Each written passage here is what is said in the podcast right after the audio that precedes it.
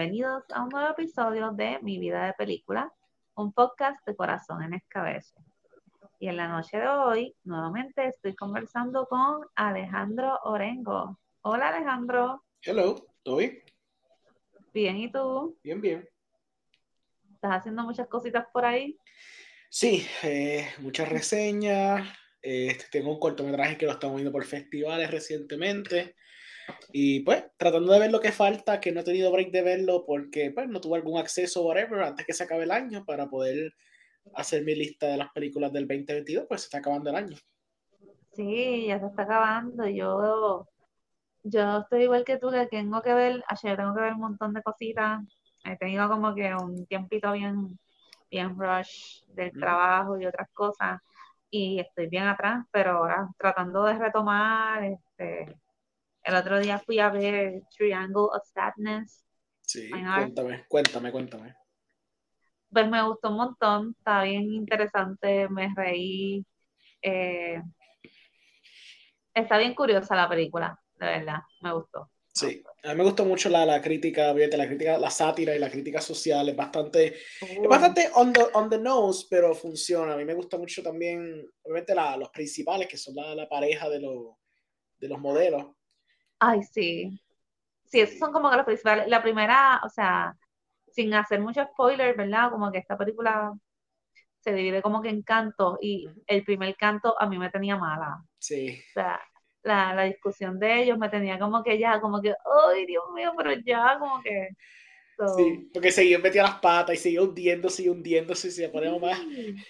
sí, estaba bien chévere. La, sí, el segundo acto era chévere por pues Uri, Uri sale en la película porque pues, están los trailers. Eh, claro. Y obviamente los segmentos con él son súper graciosos. Tú sabes, el, la, el, diálogo back and forth con uno de los pasajeros eh, en el bote, increíble, me gustó mucho.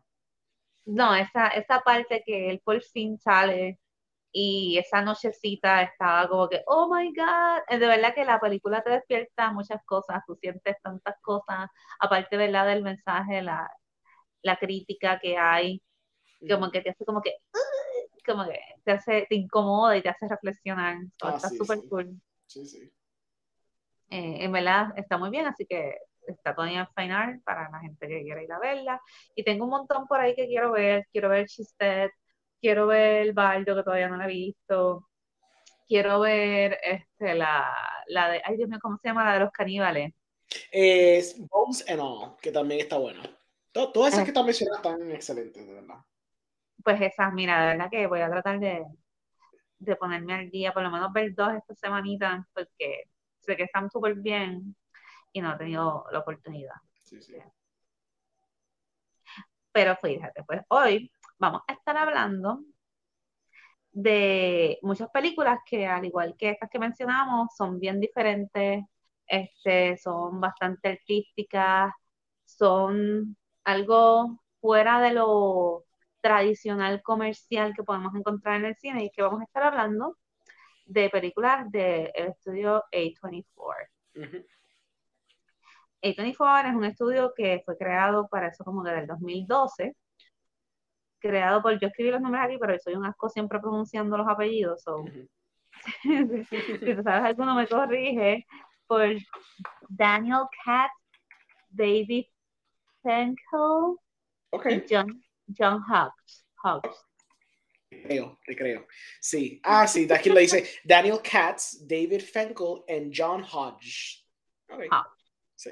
Pues estos fueron los creadores del estudio A24, que curiosamente tiene sus oficinas en Nueva York y es un estudio que se ha dedicado como a, a capturar o a, a películas independientes con muchas posibilidades y súper buenas y pues ellos las hacen parte de, su estudio y, por ahí producen y promueven y siguen metiendo mano por ahí.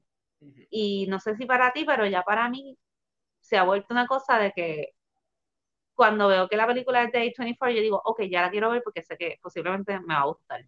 Sí, ellos, ellos una cosa que han tenido muy interesante es la forma que se han mercadeado a través de esta década, porque realmente llevan básicamente una década trabajando. El mercadeo, la forma que promocionan sus películas, lo único que a mí se me compara es cuando existía Miramax eh, la, de, la de Harvey Weinstein, pues esa, esas compañías, esas casas productoras independientes y de distribución, sabían cómo proveer sus películas porque siempre eh, presentaban propuestas bien diferentes, pero de una forma que podía apelar a audiencias generales, que ese es el hook que tiene A24. Exacto. Sí, como que te presentan películas que son bien distintas a lo que puedes esperar por ahí del montón, pero que sí, igual como tú dices, como que pueden llegar a, gustar a bastantes personas o tener algo bastante especial. Y lo hacen súper bien a través del mercadeo del trailer. O ponen un trailer que te presenta imágenes interesantes o un actor que quizás tenga algún sitio de reconocimiento o algún hook visual o auditivo donde tú dices como que, diablo, esto está como que bien out of my comfort zone, pero hay algo interesante aquí para ver. Por ejemplo, me acuerdo de las primeras Day 24 que, que, que ahí fue cuando me, eh, eh, aprendí mucho de la, del estudio, fue cuando sacaron el trailer de Spring Breakers, que esa es la película de James Franco, y era todo porque tenía a James Franco haciendo un papel súper al carete, y entonces tenías el concepto de tener a Vanessa Hudgens y Selena Gómez en un papel más risque, en contraste con lo que ya eran antes, que ya eran como que child actresses de Disney, ¿verdad? Básicamente. eran, las, eran las nenas Disney. Por eso mismo, entonces tenerla como que este mundo súper psicodélico, sexualizado y que sí o qué, como que ese contraste, pues eso era un buen hook para agarrar a alguien que como que quería ver algo bien diferente de, de ellas como actrices. Exacto, sí. Este, yo me acuerdo, esta película salió como para el 2012, de hecho, que fue como que bueno, este estudio estaba empezando y yo creo que es la primera que ellos tiraron que fue con artistas bastante conocidos. Eh, la, la, promo que estaban haciendo era súper colorida porque era como que Spring Breakers, como que mucho neón, mucho rosita, mucho, vamos a vender todas estas chamacas aquí súper malotas. Y el hecho que, lo que tú dices, eran nenas que las conocíamos de películas como High School Musical y Selena Gomez, que salían Barney, como que, okay, vamos a enseñar, y, y, supieron moverse muy bien, como que entre mercado juvenil y lo que el, mensaje llegó. Sí, sí, era una película que costó 5 millones y generó 31 millones en ganancias mundialmente. So, eso era de, del primer año que estuvo A24 existiendo, eso fue un exitazo, que eso rápidamente les dio un montón de fama y reconocimiento de la nada. exactamente bueno, pues para nosotros fue como que hay tantas películas ya de A24 que son buenas que es difícil hablar de todas ellas. So, nosotros decidimos hacer un, un conteo de nuestras 10 mejores películas. Este, Alejandro hizo, tiene sus 10 mejores o sus 10 favoritas y, y, yo hice el mío. Este, no necesariamente están puestas de una forma de que, ah, pues la número 10 es la menos buena y la uno es la mejor, aunque maybe de alguna manera en el subconsciente más o menos así funcione. Sí. Pero vamos a estar diciendo una, una Alejandro, una yo. Vamos a estar hablando de ellas porque en verdad ya, ya son un montón. Así que, ¿quieres empezar con tu número 10 del conteo? Dale, y by the way, para que sepan, gente, nosotros sabemos nuestras listas. Esto va a ser una sorpresa para los dos. Se puede que haya un poquito de overlap y eso, pero eso, bueno, vamos a agregarla. No, yo estoy, yo estoy segura que van a haber algunas que posiblemente las tengamos las dos. Oh, sí, estoy pues, seguro que sí. Pues. Yo creo que tengo como. Yo voy a apostar tres ahora mismo, que yo creo que tengo tres igual que tú. Ok, pues vamos a ver, esto va a ser interesante. Ok, pues mi número 10 es Minari. Eh, es una película que salió el año pasado. Vamos a buscar aquí un momento el, director, que son los que necesito buscar importante aquí. Eh, eh, dirigida por Lee Isaac Chung, es una historia de esta familia coreana-americana que se mueve a Arkansas a, a tener un, un farm, Un, campito, para ellos poder cultivar, porque pues están creyendo en el sueño americano que te promueven siempre. Eh, es una película que sale en el 2020, cuando estábamos básicamente en la pandemia. Claro, salió en 2020, pero realmente salió en 2021 como tal, porque eso fue para los para award seasons y eso. Es una película protagonizada por Steven Young, que es un, es un, actor que está recibiendo bastante renombre. Él salió en la película de Nope, este, él salió, creo que él salía también en Walking Dead, si no me equivoco. Em, es, es una historia bien linda, bien hermosa de esta familia y su perseverancia por tratar de sobrevivir sobrevivir adversidades, sobrevivir este, un mundo cambiante en Estados Unidos, porque eso era durante los 60, 70. Y pues tratar de, de, lidiar con el culture clash, que era pues tener esta familia relativamente tradicional eh, y enseñándole a estos hijos que tenían, eh, que eran David y Anne, protagonizadas por Alan S. S. Kim y Noel Show, como ellos estaban básicamente ese cambio, esa transición de, pues, ¿dónde, dónde están mis tradiciones de Corea? ¿Dónde están las tradiciones americanas? ¿Dónde está ese choque cultural que está pasando? Y cómo ellos navegan toda esta incertidumbre que están teniendo a través de esta adversidad económica que están pasando. Interesante.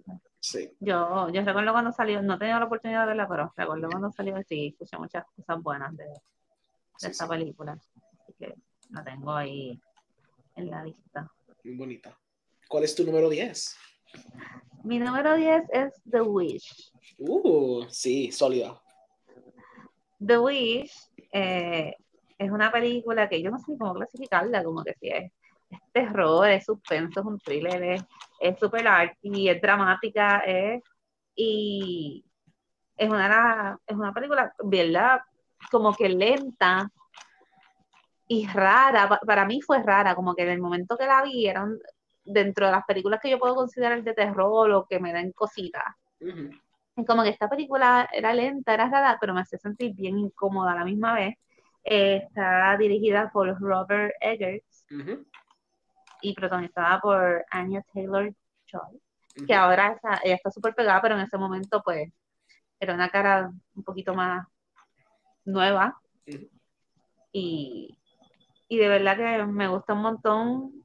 O sea, es de estas películas, y, tengo varias aquí que están en esa categoría, que son estas películas que como que, ok, encuentro que es súper buena, aunque no sé si quiera verla mucho otra vez porque a la misma vez es bien incómoda. Sí. Trata sobre esta familia que yo no entiendo bien, o, o tú me puedes explicar si, como que los de algo pasa con esta familia, los botan del pueblo, los mandan para la porra por allá, por el bosque, y ellos tienen un par de hijos y el más chiquitito desaparece. Sí. El más chiquitito desaparece, y dentro de todo este revolú, pues se dice que, ahí hay, hay, por ahí hay una bruja, que todas estas cosas que están pasando son por las brujas. Este, aunque esta película no fue dirigida por la misma persona que Hereditary y Midsommar, para mí tiene algunas cosas como que encuentro bastante parecidas.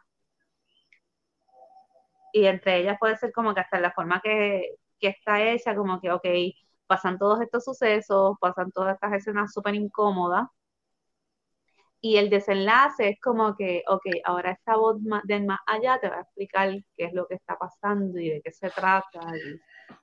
Y se desata toda la, la, claridad de esta maldad, whatever, de lo que está pasando. Sí, tiene un poquito de paralelismo porque también tiene este elemento de witchcraft, de brujería envuelta, que eso tú lo ves también en Hereditary hasta cierto punto.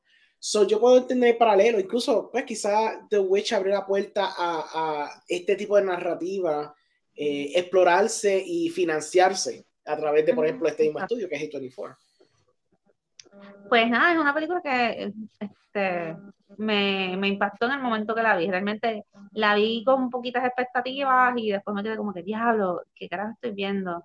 Hay una escena que es como, no recuerdo bien, como que la mamá creo que está lastando a uno de los nenes y, y pasa algo ahí como con sangre y cosas y como que uh, tiene unas partes, ajá, como que bien incómoda. Sí, sí. Y está muy bien hecha. So, es una de esas películas que I love to hate, pero reconozco que es buena, aunque ya no sé si quiera volver a verla. So, Este es mi, mi número 10. De... Esa fue un palo, porque esa fue una película que costó como 4 millones, hizo como 40 millones, que era de, o sea, otra de esas películas de 24 que, que rompió más la norma, porque hay muchas películas que, que son de 24 que, ¿sabes? Hacen como 2, millones y las tiran en un, en un streaming service y tú nunca escuchas de ellas. Pero esta sí fue de las que tú dices que eh, conceptualmente se escucha tan raro y tan diferente, porque también cabe decir que la película está, eh, ellos, el lenguaje que ellos hablan es Early Modern English, so que se escucha, o sea, si tú no tienes subtítulos, esto hace casi imposible entender qué demonios están diciendo. Y con todo y eso, apeló lo suficiente de que hizo 40 millones en el box office. Eso es sorprendente, tú sabes. una apuesta bastante diferente. Es que es verdad, es algo bien raro, porque yo misma, yo me reconozco, y un tipo de película así por lo general, maybe yo iba a quedarme como que, ah, no sé, esto como que está lento, estoy aburrida, y aparte como que me está, las únicas partes que hay como que pasa algo me son bien incómodas, o déjame quitarlo, y no, yo la vi y me quedé como que, wow. Sí.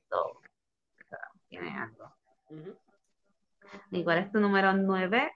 Mi número 9 es una película llamada The Florida Project, dirigida. Ah, sí, dirigida. Yo la tengo por ahí. Ah, pues muy bien, viste, ya tenemos una, ya sabía. eh, esa está dirigida por eh, Sean Baker. Sean Baker es un director que yo he seguido desde su ópera prima, que era Tangerine. Eh, que la grabó mm. eh, con un iPhone, que sí, un iPhone e, E5S, imagínate, eso hace mucho tiempo atrás.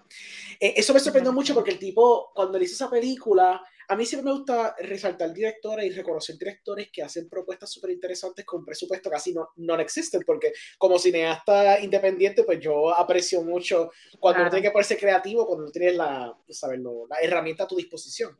Y pues con él, pues su primera película que fue Tangerine, pues lo grabó todo con iPhone, porque eso es lo que él tenía. Entonces contó esta historia de de dos este, crossdressers caminando y, y, y hangueando en LA mientras le pasaban una aventura en un día. Creo que era el día de. Era un día importante, creo que era Navidad o Thanksgiving o algo así. Este, entonces, su, su, segunda película, que fue entonces The Florida Project, por ahí fue Sean Baker, el director con Chavo, que eso me encantó como concepto. entonces, tenía a este tipo que al fin pues, está trabajando con gente de calibre como William Dafoe y entonces esta narrativa de esta niña de 6 años llamada Mooney, donde ella trabaja, ella donde ella vive cerca de el Magic Kingdom en Disney, porque cerca de Disney hay como unos projects, como si fuera un caserío por decirlo así, donde están construidos bien cerca, bien cerca de Disney. Y pues es una área donde vive, vive, una pobreza severa, bien brutal, gente que pues está tratando de sobrevivir a través de la adversidad económica que tiene, especialmente porque es Florida, especialmente donde están.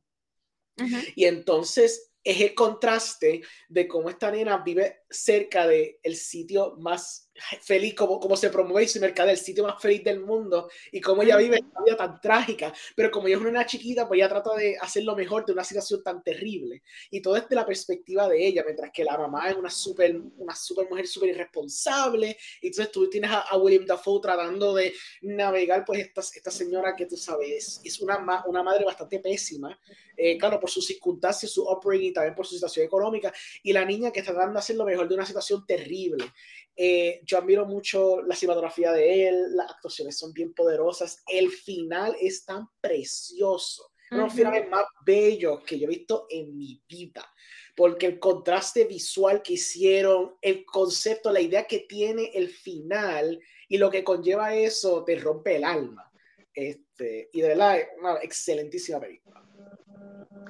Sí, en verdad que esa película está brutal. A mí también como que yo escuché muchas cosas buenas de ella este, un panita me la regaló y dije, ok, pero vamos a verla. Y de verdad que está brutal. Todo ocurre con tanta naturalidad.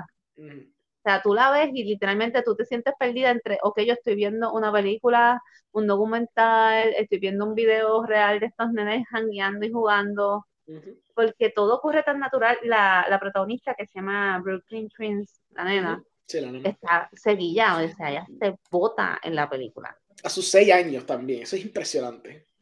Está brutal, de verdad que sí. Y como tú dices, el personaje de Willem Dafoe, como que tú, yo por lo menos no, no recuerdo haberlo visto en otra película en donde me inspiraba tanta ternura. Sí.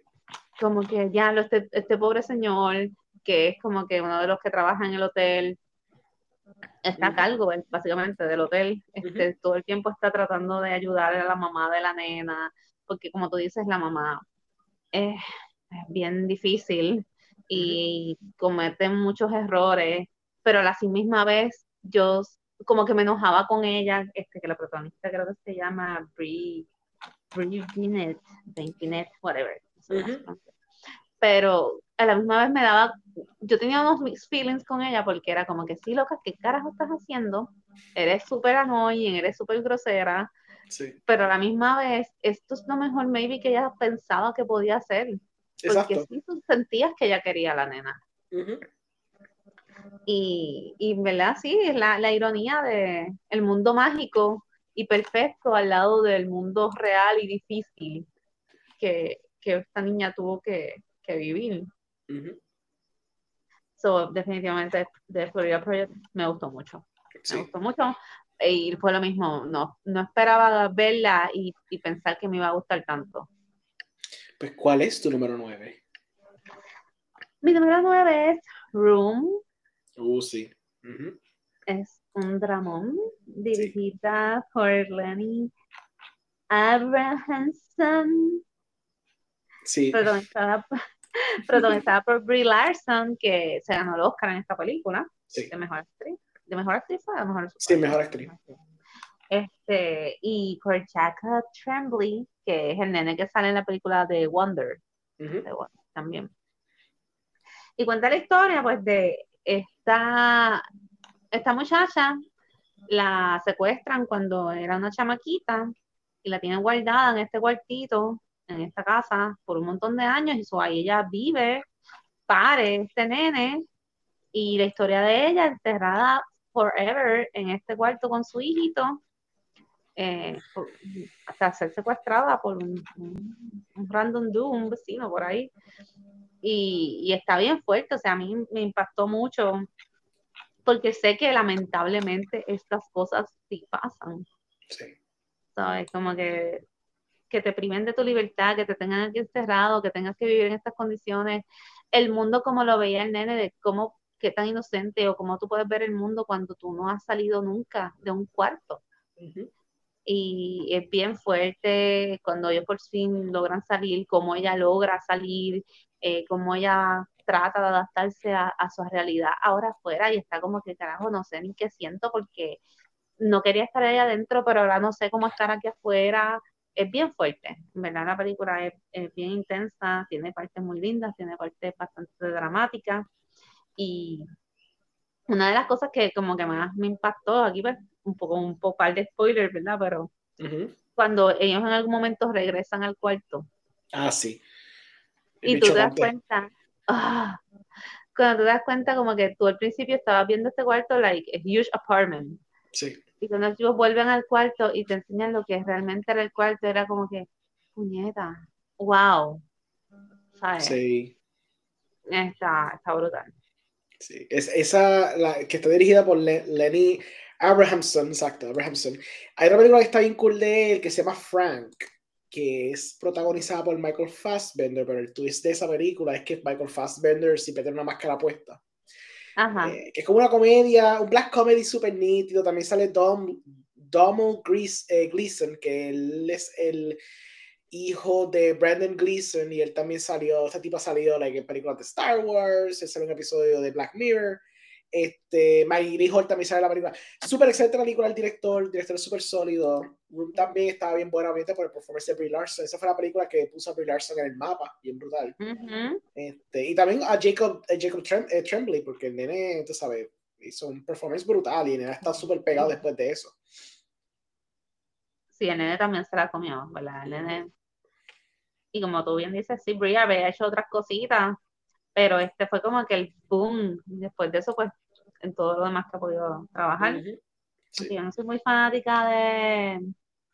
¿Cómo se llama? Capitán Marvel. Yo tampoco. Pero, pero ella, ella todo, lo, todo, lo, que es Marvel lo hace brutal. Es cuando está en Marvel que no me tira a ella. Sí. Exacto. Fuera de eso, pues muy buena. Sí, sí, La tipa hasta canta, ¿sabes? Sí, por eso, sí, sí. Sí. So. Ok, pues dale, ¿cuál te toca a ti? Pues yo tengo mi número 8, que quizás, como tú bien dijiste al principio del podcast, que esta lista puede que fluctúe. Esto puede que fluctúe también, pero tengo una película que se llama After Sun. After Sun es una película eh, reciente, salió este año, pero realmente ha salido más o menos en cine, está maybe en VOD, pero no ha salido todavía. Es como que un revolú bien raro, porque la película todavía está rondando en, en cines internacionales. Eh, supone que saca en VOD el 20 de diciembre, pero yo tuve la, era la suerte de poder verla un poquito más temprano. Yo la vi en el New York Film Festival. Era una película que tenía en lista porque cuando vi como que lo, la foto, porque ni siquiera leí hasta la sinopsis, dije, esto se ve interesante visualmente, nada más por la foto. Okay. Eso me tira de pecho. Es una película eh, dirigida por Charlotte Wells, es su primera película. Eh, es protagonizada por Paul Mescal y este, Frankie Corio, que hace de la, de la hija. Entonces, esta película es de ah. una niña de 11 años que toma unas vacaciones con su padre eh, en Turkey. Y la película entonces hace un brinco en tiempo en ella cuando tiene 11 años y 20 años después cuando ya está como que recordando las memorias de, esa, de esas vacaciones que tuvieron un verano juntos. Ok. Eh, la película es bien cool porque toca, toca la, la, narrativa de un aspecto nostálgico a través de los ojos de un millennial esencialmente, porque tiene como que muchas referencias de, los, de, los, de los 90, eh, juega con cómo era el mundo en esos tiempos, hasta un aspecto visual, porque la nena tiene una, una un video camera Siempre está grabando a su padre, entonces como que ese feeling, ¿sabes? Como a veces quizás nuestros padres a veces se ponen nostálgicos cuando ven eh, eh, los home videos que hacían en VHS, pues esto juega con ese aspecto, pero se lo juega con una cámara un poquito más moderna, entonces como que apela un poquito quizás a nuestras sensibilidades porque nosotros a veces veíamos home videos que hacíamos cuando éramos más chiquitos, quizás nuestros padres quizás no grababan, que no era con VHS, sino era con camaritas un poquito más avanzadas, las, mini DVD o whatever, las tipsitos. Y entonces juega con ese elemento, además de que juega con como que está... Hay, hay, hay una problemática que obviamente no, no muchos spoilers, hay una como una problemática que está pasando en la película y entonces también un cierto misterio de tú tratar de descubrir qué está pasando porque la forma que hasta la misma niña está recordando a su padre, en algún momento se siente como que idealizada, eh, a veces se siente como que algo falta, hay algo que como que in between the lines, algo no se está contando, hay cierto misterio, cierta intriga, cierto silencio, ciertas partes hasta omitidas en la película para dejarte a ti con, como espectador con, con una cierta, con una cierta eh, eh, como que representación de qué tú estás viendo y si lo que tú estás viendo es real o es ella tratando de como que tratar de, imaginar lo positivo y tratar de suprimir lo negativo que pasó y ver ese desenlace entre padre y hija como que fue bien poderoso. El tipo, lo que Paul Mascal, o sea, hace un papelazo brutal como este padre, como que ideally como que idealizado, pero que también tiene hasta como que un, un tinge de depresión interna. Él aguanta muchos sentimientos que, que, está reprimiendo porque obviamente eh, quiere verse como que alguien fuerte para su hija, mientras que el tipo está aguantando mucha tristeza y mucha pena y muchas frustraciones y muchas inquietudes, mucha soledad. Um, y el tipo, tú sabes, hace, Dios mío, tantas facetas de él que se presentan en la película en tan poco tiempo.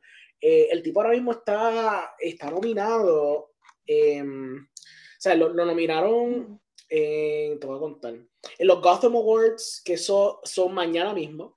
Eh, la película está nominada como mejor película, él está nominado como mejor actor, la muchacha está nominada como mejor actriz y la, y la directora también está nominada. Y en los British Independent Awards tienen como 12 nominaciones ahora mismo la película. O sea, la película está Ahora mismo on fire, yo, on fire, fire. Ajá. Yo he visto el póster literalmente, yo no sé si fuiste tú mismo que lo publicaste en algún momento, pero yo sí me llamó la atención y yo lo conozco a él de esta serie que se llama Normal People.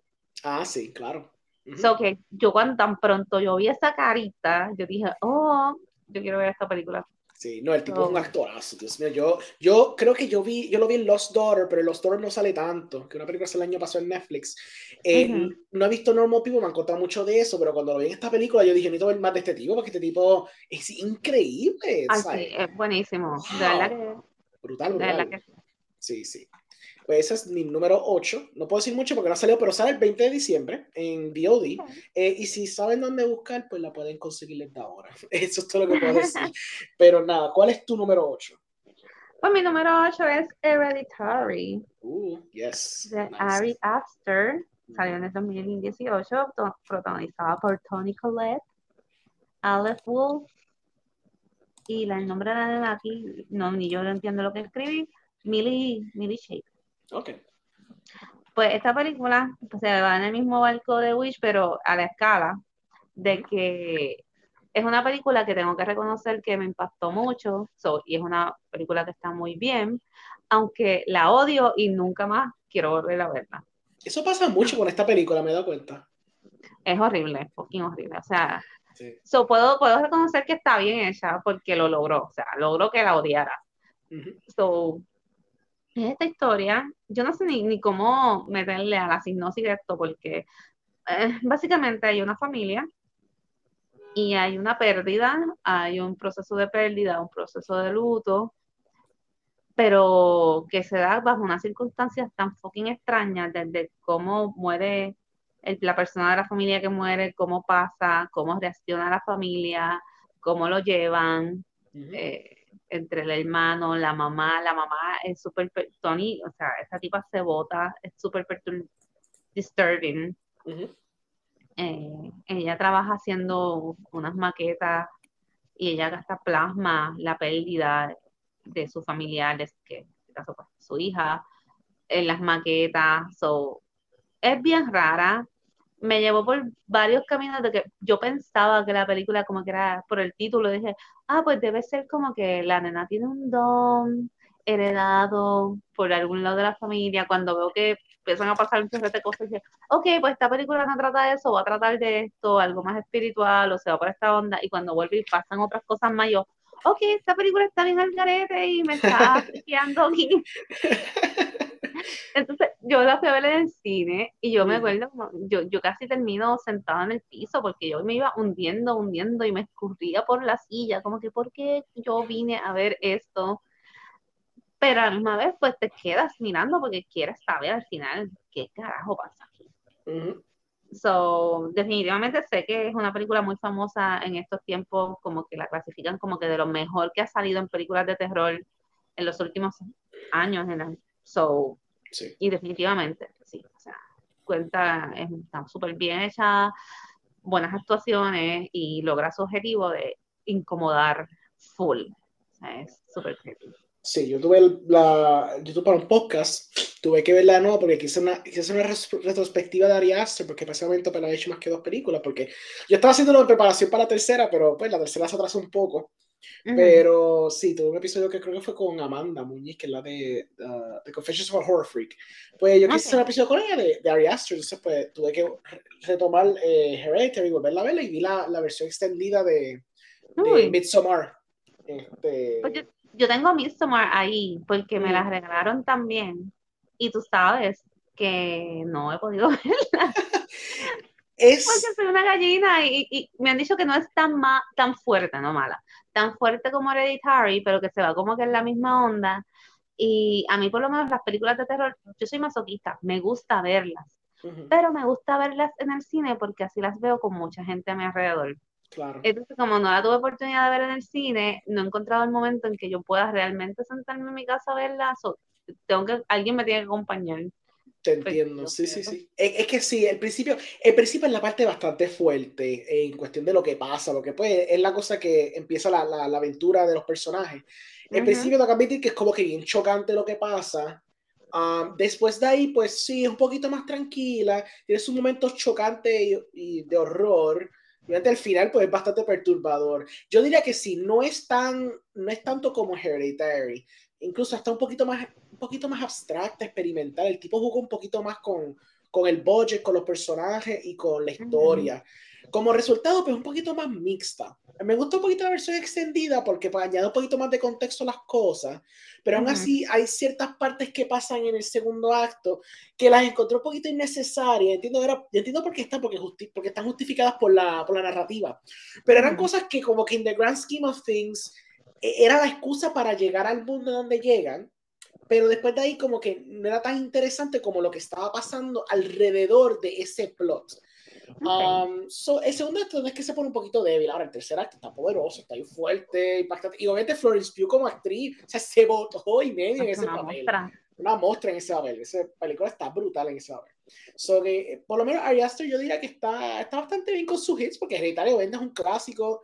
O sea, quizá hasta el punto de que mucha gente piensa que hay un cierto overhype, que eso pasa con muchas películas de 24 son tan reconocidas y mucha gente las ve, mucha gente más de lo común que se convierte en algo quizás hasta como que abrumador, que sea como, como cuando alguien te dice que, que vio eh, Frozen y escuchó la canción mil veces, como que llega un punto que se cansa, ¿verdad? De como que escucharlo, que sé yo, que, o sea, como que, ah, Mr. Hater, sí, whatever, pasa la página, qué sé yo. Pero no se le puede quitar el mérito que sigue siendo una película bastante buena y sólida en cuestión de cuán efectiva es con su terror, con su misterio y su desenlace, además de que, pues, obviamente, la, la, la actriz hace un papel brutal. Bueno, Pues vamos allá. Ahora, para, vamos a hablar de otra cosa para poder dormir ahorita. Porque ok, dale. no, no quiero seguir pensando en Hereditary. Eh, muy bien, pues dale, te toca. Pues la número 7 que yo tengo aquí es The Green Knight. Una película que salió el año pasado. Ah, Está dirigida por David Lowry y es basada en, la, en el poema del, del 14th century llamada Sir Gawain and the Green Knight. Está protagonizada por Dave Patel y él hace de Gawain, que él va a traer una aventura a pelear con el Green Knight. Eh, es bastante similar al poema, claro, eh, obviamente David Glory se va en un viaje abstracto con cojones y se desvía bastante del poema porque el poema no es tan largo para meditar una película. So que él añade muchos elementos adicionales para alargar un poquito la historia, pero no de una forma negativa, sino para abundar al mundo y crear un mundo bastante fascinante, interesante y brutal. David Lowry como director es un director que yo admiro, incluso esta no es mi única película de él en mi lista, yo tengo otra más en la lista también, eh, pero es un director que yo lo, yo lo llevo siguiendo desde que hizo una película llamada Ain't Them Body Saints, protagonizada por Casey Affleck y Rudy Mara, después de ahí este tipo me encantaba todo lo que estaba haciendo.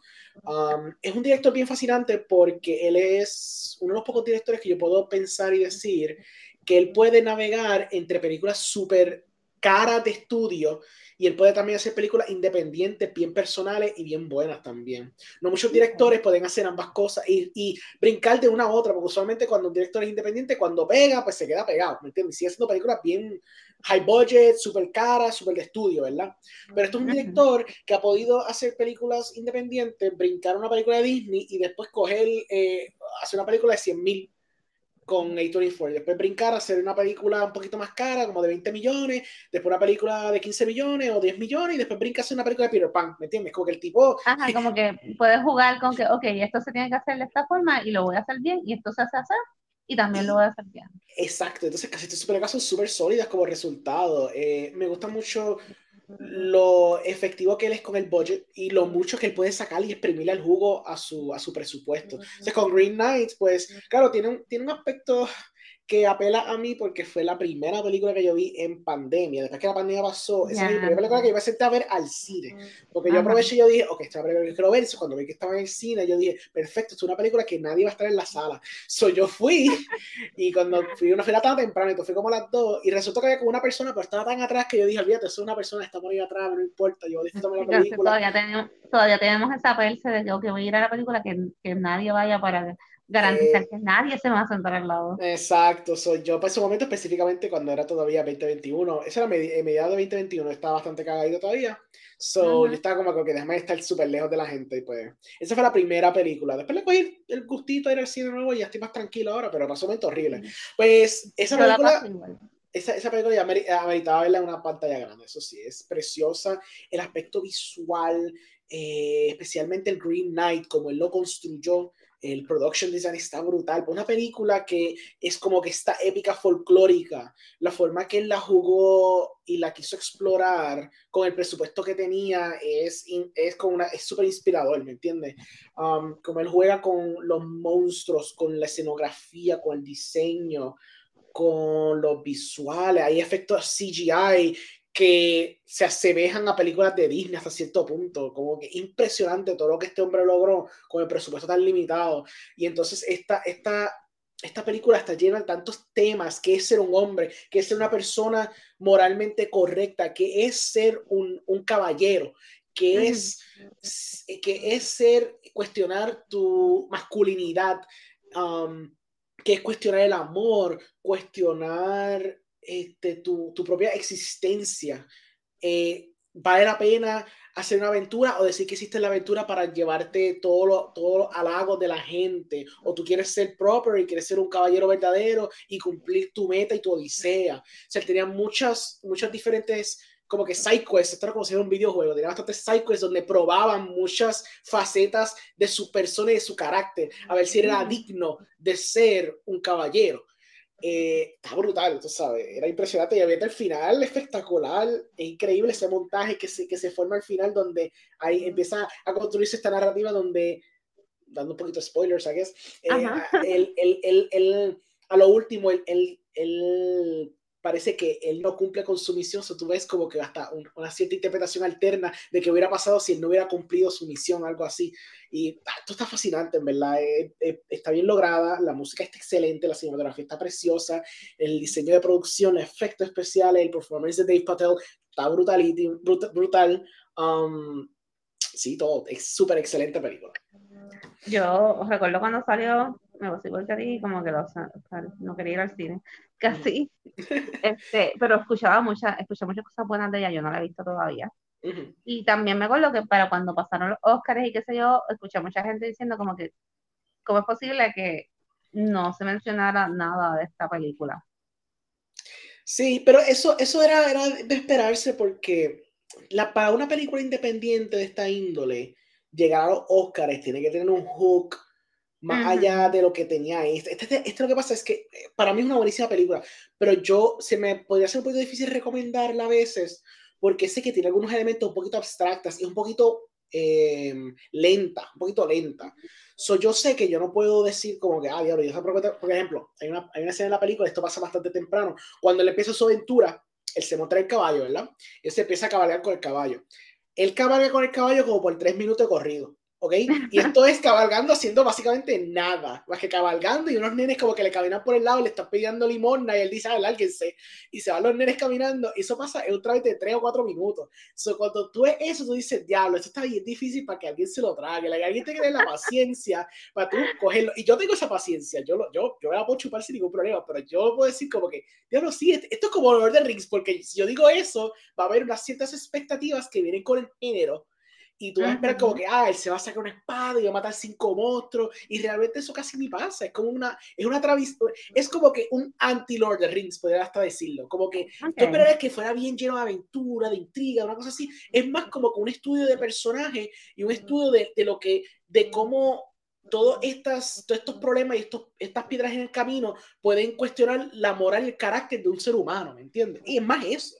Eh, y en ese aspecto me, me encanta, tú sabes. se va más a la reflexión de mientras esto, mientras voy a cumplir esto, esto es lo que está pasando en mi cabeza, en mi corazón. Claro, sí, esto no es que va a pelear con un orco, exacto, esto no va a pelear con ningún orco, aquí no pelear con nadie, ¿me entiendes? Eso por eso que te digo que es como que yo puedo entender por qué quizás los Oscars digan como que, mira, esto no es Braveheart, no podemos como que nominarlo tampoco, ¿me entiendes? Luego yo entiendo. Claro. Bueno. Pues, ¿cuál es tu número 7? Mi número 7 ya dejé las cosas tan heavy. Uy, me fui por una película más, más relax que se llama Lady Bird. Ah, sí, buenísima. Lady Bird es dirigida por Greta Gerwig, que, ha sido súper famosa en el cine independiente, y hizo películas como Francesca. Y pues en esta parte, pues ella está trabajando como directora eh, protagonizada por la chica con el nombre indecible para mí, Saharish Roman. Saharish. Saris, eh, sí, Saris, ay, algo así es. Saharish Roman y Timothy Chemelit. Que son como que los nenes lindos de ella, porque ella como que los vuelve a usar en sus películas. Ellos salieron también en Little Woman. Sí. Que también es dirigida por Greta. Y pues me gustó mucho porque a mí siempre de chamaquita se me gustaron mucho las historias de adolescentes. Ya obviamente no soy una adolescente, pero me gustó mucho esta historia de esta chica que tiene mucho que ver también, está muy, este, también se inspiró mucho en ella, mm. en su situación, de dónde ella venía, de lo que ella quería hacer como, como artista. Y es una historia bastante sencilla de esta chica, su escuela, este, una escuela religiosa, todo lo que ella era, cómo ella se veía y hacia dónde quiera llegar. habla de su relación con su mamá, con sus experiencias, ¿verdad? Sus primeras experiencias en el amor. Eso es una película bastante relax, que puedes ver, obviamente si tiene sus partes fuertes, tiene sus partes sentimentales este, y reflexivas, pero es mucho más, como que fluye con más naturalidad. y, y, pues a mí, pues, a mí me gustan mucho las historias simples también, como que las historias sencillas donde tú te puedes identificar, donde tú puedes ver y dices, diantre, así mismo, me, así mismo hablo yo con mami, estas son las mismas cosas. Y, no importa qué época y no importa, ¿verdad? Todos pasamos por cosas similares. me gustó mucho esta película. Sí, está buena, me gusta porque para la gente que tenga ese tipo de experiencia de una madre que quizás sea un poquito overbearing, que eso puede pasar en casi a todo puertorriqueño, quizás por su, su madre, hasta cierto punto. La relación de ellas dos es lo que hace la película súper fuerte, tú sabes, súper impactante. Además de que tengo esta, esta leve teoría que, obviamente, la película tiene un cierto elemento autobiográfico de parte de Greta, pero como la película termina, pues se siente como una precuela de, de Frances Ha hasta cierto punto. Fíjate, no lo había pensado, pero puede ser. Sí, porque como la película termina en New York y la persona, el personaje de ella a veces se siente como Greta, pero más joven. Yo siempre veía la película y decía, eh, termina casi en la misma circunstancia que, que, donde, donde está el personaje de Frances al principio de la película. Entonces se sentía como una, una mini precuela de ella, de ella misma, lo cual está interesante. Pero sí, los performances están sólidos, obviamente. Um, Timothy no sale mucho en la película, pero cuando sale Fun, eh, pero sí. sí. Sí, sí, sí. Pero como que era bastante sólida la película. Súper buenísima. Sí, y ahora sí, verdad. Yo pensando, Greta, a mí Greta me gusta, me gusta verla, en verdad me gusta verla, pero también siento que muchas veces los papeles que hace, ya la veo a ella, como que se me parecen bastante. Sí, ahora mismo ya tiene una que hizo con el, el esposo, y eso, yo creo que ya está casada con él, con Noah Bombach, eh, la de White eh, Noise. Ajá. Pues, la quiero eh, ver. Pues esa, esa tiene básicamente, es, es, Greta siendo Greta también hasta cierto punto. No quita que no, no, es mala la película, es buena. siento que tiene un, un, primer acto bastante cool, el segundo acto está brutal, buenísimo. El tercer acto está más o menos, pero la película pues de por sí yo sé que era bastante difícil de adaptar, so, yo entiendo que había bastante problema en lograr hacer una narrativa coherente con, la, con el material que tenían, que era la novela. Pero aún así yo siento que el performance ya está bastante cool. Y, y el personaje que ya hace y la problemática que ella tiene, pues se siente, se siente y uno puede tener cierta empatía con lo que le está pasando. So, en ese aspecto quedó bien.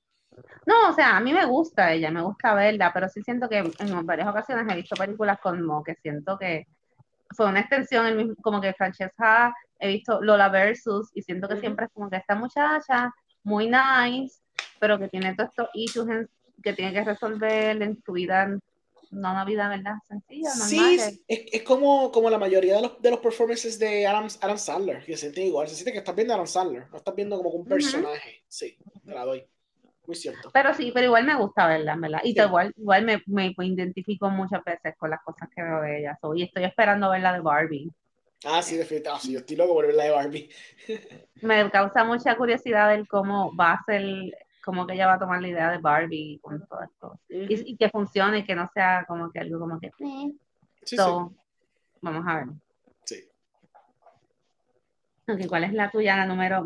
Tú vas para la 6, ¿verdad? Estamos en la 6, exacto. Pues mira la que sale este año, que es la que probablemente va a llevarse a uh, los Independent Spirit Awards y quizás hasta los Oscars. Um, Everything Everywhere All at Once.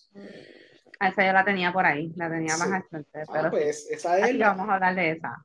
Tenemos, tenemos tres ahora, ¿verdad? No, tenemos dos en la lista. No, tenemos dos tres en la lista. tenemos dos hasta ahora. Ah, ok, perfecto. Muy bien. Pues Everything Everywhere All at Once es dirigida por Daniel Kawan y Daniel Schreiner, lo cual eh, ellos se ponen como nombre de Daniels.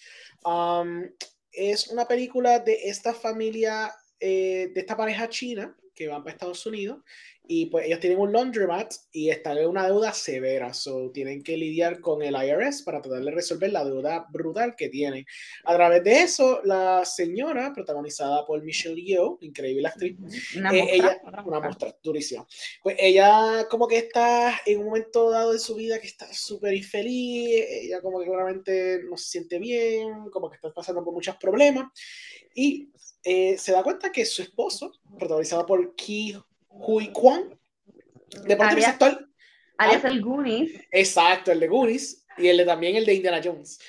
Este, pues él, él, empieza a actuar súper extraño, le está diciendo de que hay un multiverso y que sí, esto se convierte en una historia donde es about multiverse, porque ya se empieza a dar cuenta de que hay infinitas otros, otros Michelle Jones en el multiverso, donde todas ellas tienen una mejor vida que la que tiene ella. Pero ella, la que está en Everything All at Once, en ese mundo, ella es la única que puede salvar la humanidad entera de la destrucción del mundo. Eh, la película está excelente. Es una película que generalmente no es una película que a mí me gustaría porque es demasiado como extravagante, más exagerada en, su, en la forma que se quiere presentar. Pero toca admitir que es una película donde crea un buen balance entre ser bien eh, eh, eh, exagerada bien out there, pero también ser bien minimalista y tocar los temas de una forma bastante efectiva. Las partes emocionales, las partes dramáticas, toma su tiempo y la desenlaza bastante bien. Esto, esta película solamente es un buen ejemplo de lo que se llama maximalist filmmaking, que es lo opuesto a minimalist filmmaking. Generalmente me gusta el, el, el, el cine minimalista, el cine simple, tenue, metódico, más dramático. Esto es maximal, maximalist. Esto, por ejemplo, otras películas que son maximales es como películas de, de, de, Michael Bay o películas de Spike Lee, ah. que Spike Lee tiene su drama bien montado, pero de pronto como que el personaje mira la cámara y da un monólogo bien brutal y pasa algo bien cool en la cámara y qué sé yo qué. Pues eso es como que maximalist filmmaking, donde estás usando todas tus herramientas fílmicas para resaltar mucho más el, el filmmaking de, la, de, de, lo que estás tratando de enseñar de una forma bastante hasta, hasta cierto punto obvia para traer tus mensajes a la, a la, a la, a la audiencia. este, la película toca un montón de temas diferentes, toma, toma la, eh, eh, la, la, trama generacional, toma la familia, toma la incertidumbre, el existencialismo, eh, tu rol en la vida, eh, cuestiona la, depresión, toca un sinnúmero de temas en la película. Juega con un montón de géneros, o sea, es comedia, es un dramón, es romántico, es un sci-fi. Hace un montón de, elementos.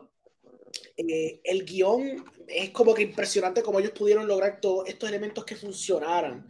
Este, y ellos también trabajaron en otra película que era Swiss Army Man, que también de A24 que sale Daniel Radcliffe y Paul Dano, ah, que, que, es sobre pues, un, tipo que está muerto, es un corpse que está en la playa, Paul Dano está por pegar, este, matarse y de pronto ve que hay un cuerpo en la orilla del mar y cuando se da, porque él está atrapado en una isla, y entonces cuando se da cuenta que el, que el, que el corpse puede funcionar como un jet ski porque eh, empieza a tirar peos en el agua y funciona como un propeller, pues el tipo se monta en, en Daniel Radcliffe y entonces se escapa de la isla y después empieza a tener una aventura con el corpse y el corpse como que se reanima en su cabeza y cobra, empieza a cobrar vida porque está jangueando con él. Entonces tú dices como que qué concepto tan absurdo, como alguien puede hacer esta película, pues lo hicieron ellos, funcionó y supongo que eso ayudó bastante a legitimizar el tipo de cine que ellos hacen, que es súper exagerado, súper abstracto, súper al garete, pero con corazón al final de todo. Exacto, sí, que, que es bien irónico porque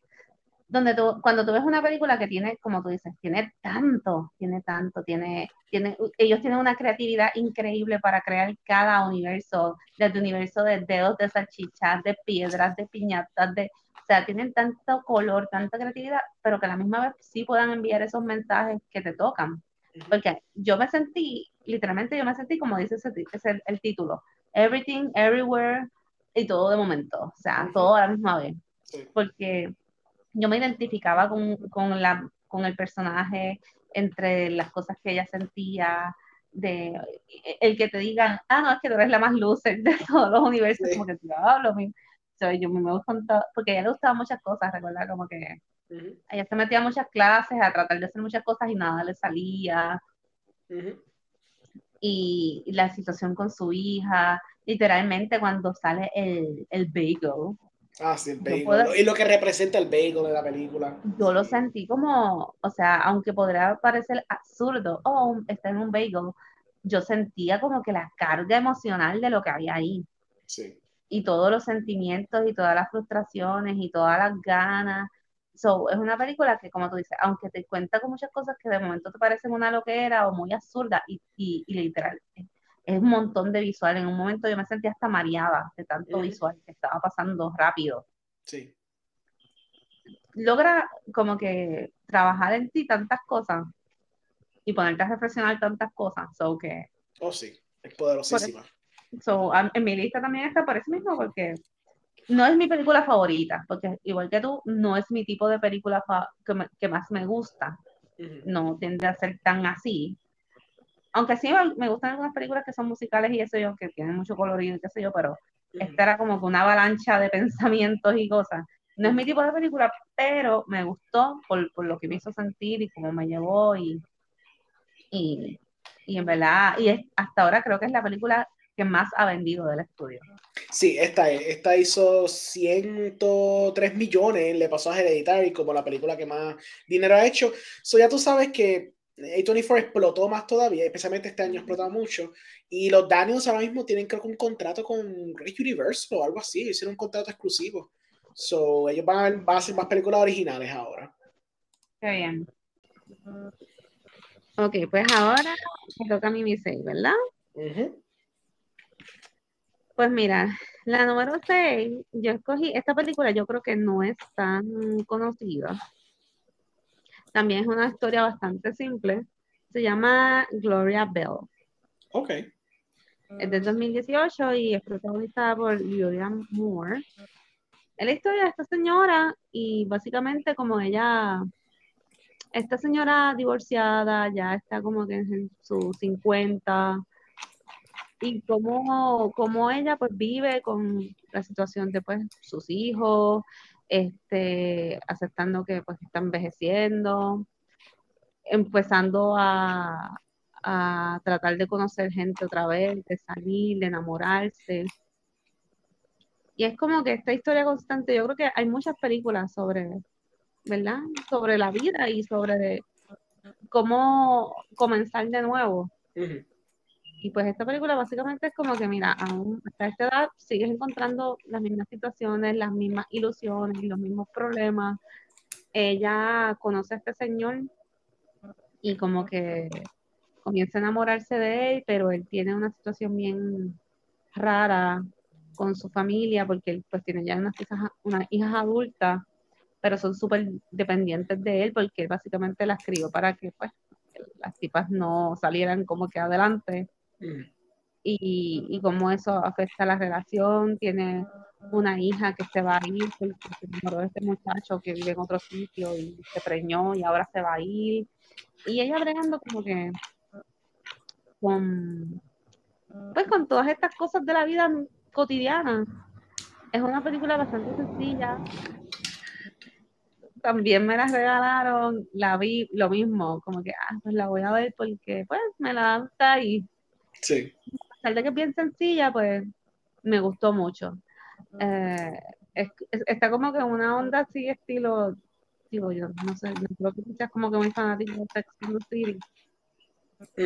Ok. Pero ahora mismo que tú sabes que Sex and the City tiene como que esta otra serie que le hicieron que se llama And Just Like That. Sí. Que tiene como que los problemas de estos personajes extiende los problemas de estos personajes a, otra edad. Como que si tú pensabas que estos problemas eran entre la gente de, los que pasaban como que a los veintipico, treinta años, esto de tratar de conocer, de seguir adelante, de enamorarte, de que te cojan de pendeja. Pues no, esto sigue hasta esto sigue hasta que se acaba. Sí. Y pues me gustó mucho, como siempre, pues Julian Moore es una actriz bastante buena. Está dirigida por Sebastián. Ay, Dios mío, yo escribo las cosas. Le, Lelio. Lelio, es lo mismo. De Argentina. Curioso porque esa película es un remake de su propia película llamada Gloria también. ¿Ah, sí? sí hizo una original en el 2013 y entonces pues, parece que después le dieron chavos para hacer un remake y él mismo hizo su propio remake, por eso le llamó Gloria Bell. Ah, mira, pues esa información. O sea, se tiró como que el, el Vanilla Sky.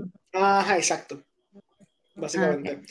Eh, él tiene una película ahora que salió hace poco, está en Netflix, se llama The Wonder, que yo tuve el privilegio de verlo un poquito más temprano. Eh, esa es con Florence Pugh y es sobre. Es una novela, me pasa una novela, y es en los 1800 donde había esta mujer, esta nena, que estaba básicamente en ayuna pero ella no estaba, o sea, no estaba enferma, no estaba, no estaba pasando nada, simplemente estaba en ayuna y decía que era porque estaba recibiendo manadas del cielo. Y entonces, se va, eh, digo, este Florence Pugh, eh, la contratan, porque ella es una enfermera, a velarla para saber por qué, si, es un embuste, si es de verdad, si es una, una bendición de Dios que esta nena está en ayuna y no se está muriendo, que está comiendo maná del cielo, whatever. Y pues a través de eso, pues tienen una, una aventura, por decirlo así, una, narrativa que se desenlaza de sobre cuestionar qué es verdad, qué es embuste y hasta cierto punto donde uno tiene que tener cierto nivel de fe en, lo que la gente dice y hace. Es interesante la película, fíjate, um, se pasó bien desapercibida, fue que yo había escuchado de ella hace tiempito, pero realmente estuvo en algunos festivales y después rápido la tiraron en Netflix. Um, lo, lo, que digo que va a ser interesante es que al principio de la película hacen una decisión artística súper interesante que either te va a encantar o la vas a detestar. Y eso va a informar okay. mucho si te va a gustar la película o no. Eso es todo lo que puedo decir. Pero generalmente la película la gente le ha gustado. Obviamente el performance de Florence Pugh lo que levanta la película a otro nivel. Como eh, siempre. Exacto, sí, está buenísima. Así que... Tú haberse dedicado a, a, ok, let's do this. Ajá, literal. Literal. Pero ya, buenísimo, buenísima película también. Está bien chévere, está en Netflix. Esto, así que pues tengo que ver la de Gloria Bell, que no la he visto. Tendré que verla entonces. Vi la de Wonder, sí, la había visto estos días que había salido como que en Netflix y uh -huh. al salir de ella, vamos a, vamos, cuando ya ves la clara, la, la clara, la cara de Florence, me pasa lo mismo con como que ver que es Day 24, como que digo, ok, si ella sale, pues posiblemente me gusta la película, aunque maybe la película no sea increíble como ocurrió con, eh, con esta otra que hizo hace poco, Dios mío. Black Widow. No, no, Black Widow ni, ni, la vi porque realmente no es mi tipo de película y no me llamaba la atención. Sí. La de ay, Don't Worry Darling. Don't Worry Darling. Que, que a pesar de que, ¿verdad? Esta película tuvo unas críticas bastante malitas. Sí. A mí, fíjate, yo la encontré tan mala como esperaba. O sea, escuché tantas cosas negativas que esperaba que iba a ser súper mierdosa. Sí, sí. Y, y pude verla dije, oh, es ok. Y ella, obviamente, pues, la hace un buen papel. Sí, sí, tengo que verla, esa no la he visto, escuché tantas críticas tan malas y obviamente pues el dramón behind the scenes con la directora y Harry Styles y todo sí. eso. Sí, como que yo, me, la, me, la, bajó un poquito la película de querer verla. Sí, yo creo que yo no, ni siquiera llegué a pensar como que, ok, maybe ellos están haciendo todo este revolú de publicidad para venderla de alguna manera, pero a mí también eso como que me desmotivó un poco. Uh -huh. Igual la fui a ver porque quería verla y tampoco es como que ellos sean personajes tan relevantes en mi vida que yo diga, ay, pues esto me va a joder. Solo vi, pienso que sí tiene sus cositas, pero en general no encontré que fuera tan mala claro. a lo que esperaba ver. Uh -huh. So, me, me, pude, me estuve entretenida, me gustó mucho lo, la, los vestuarios, me encantaron, me gustó, me gustó. Se puede sí. ver, se puede ver. Sí, sí. Ok, pues te toca. Te toca la número 5. La número 5 es una película de Robert Eggers, pero no es la que tú escogiste. Es The Lighthouse.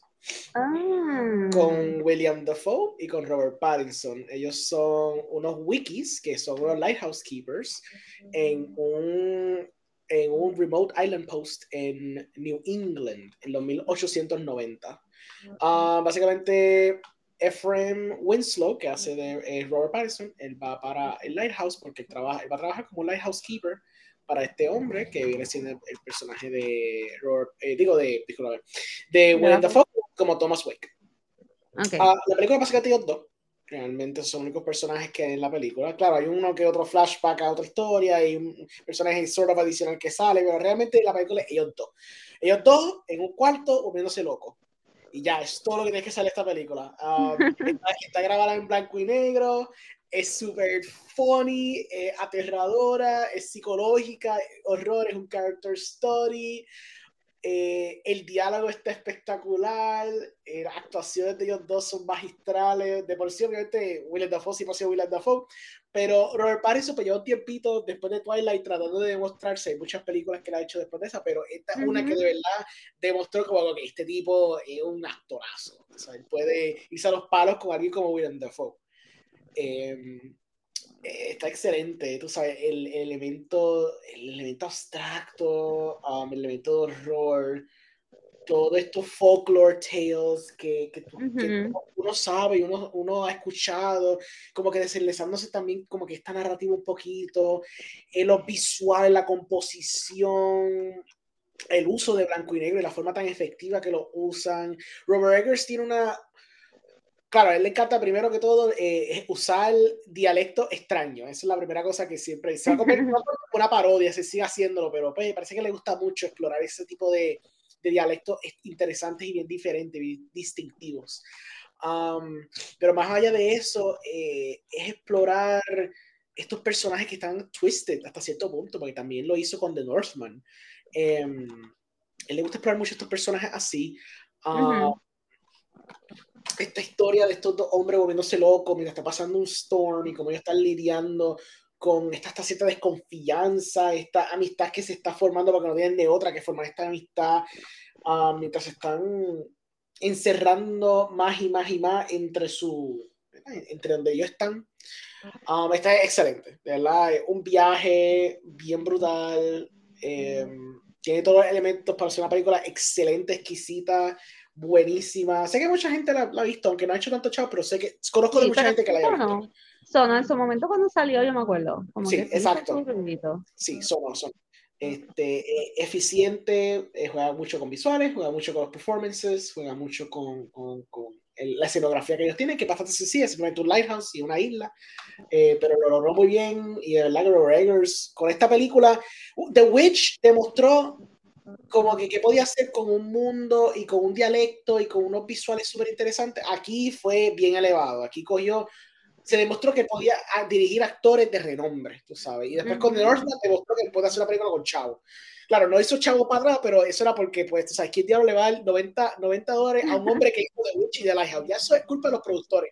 Pero el tipo demostró que como quiera pudo hacer algo con 90 millones. el tipo es un duro. No, para mí, cuando, cuando tú lo que tienes es literalmente hacer que algo impacte con menos, es súper valioso. Y con dos personajes y, y, ¿sabes? Con cosas que no son, ah, pues claro, ajá, todo el mundo quiere ver esta cosa que tiene un montón de colores y efectos y bla, bla, bla.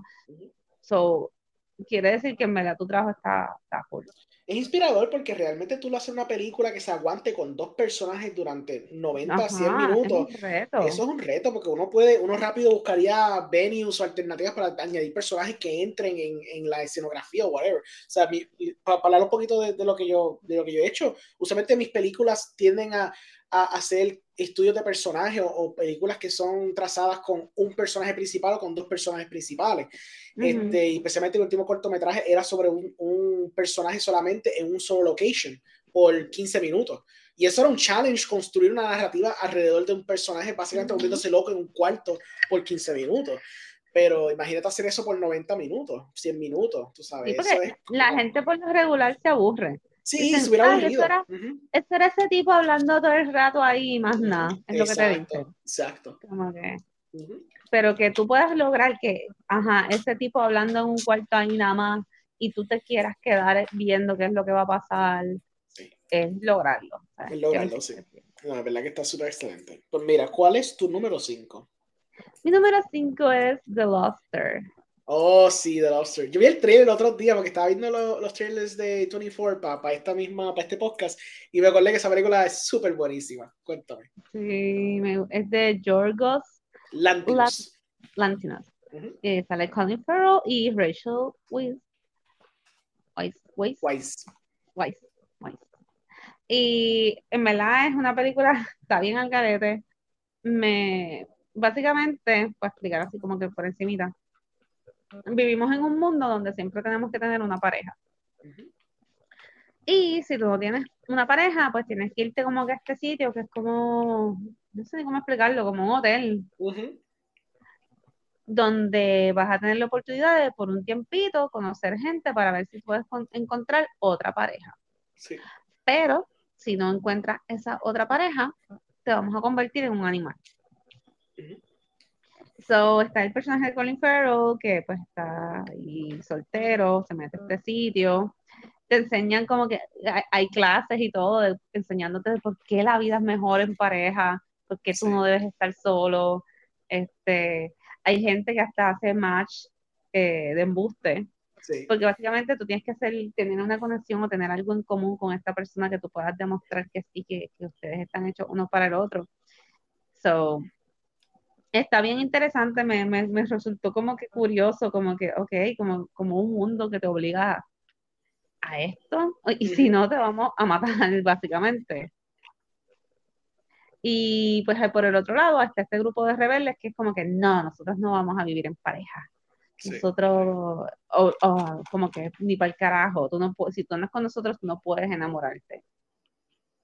Y es donde el personaje de, de Colin Farrell termina, termina y pasa todo lo contrario, pues cuando por fin está en este, en este grupito donde no te puedes enamorar, no puedes tener pareja, pues termina conociendo a alguien que le gusta, que es el personaje de Rachel.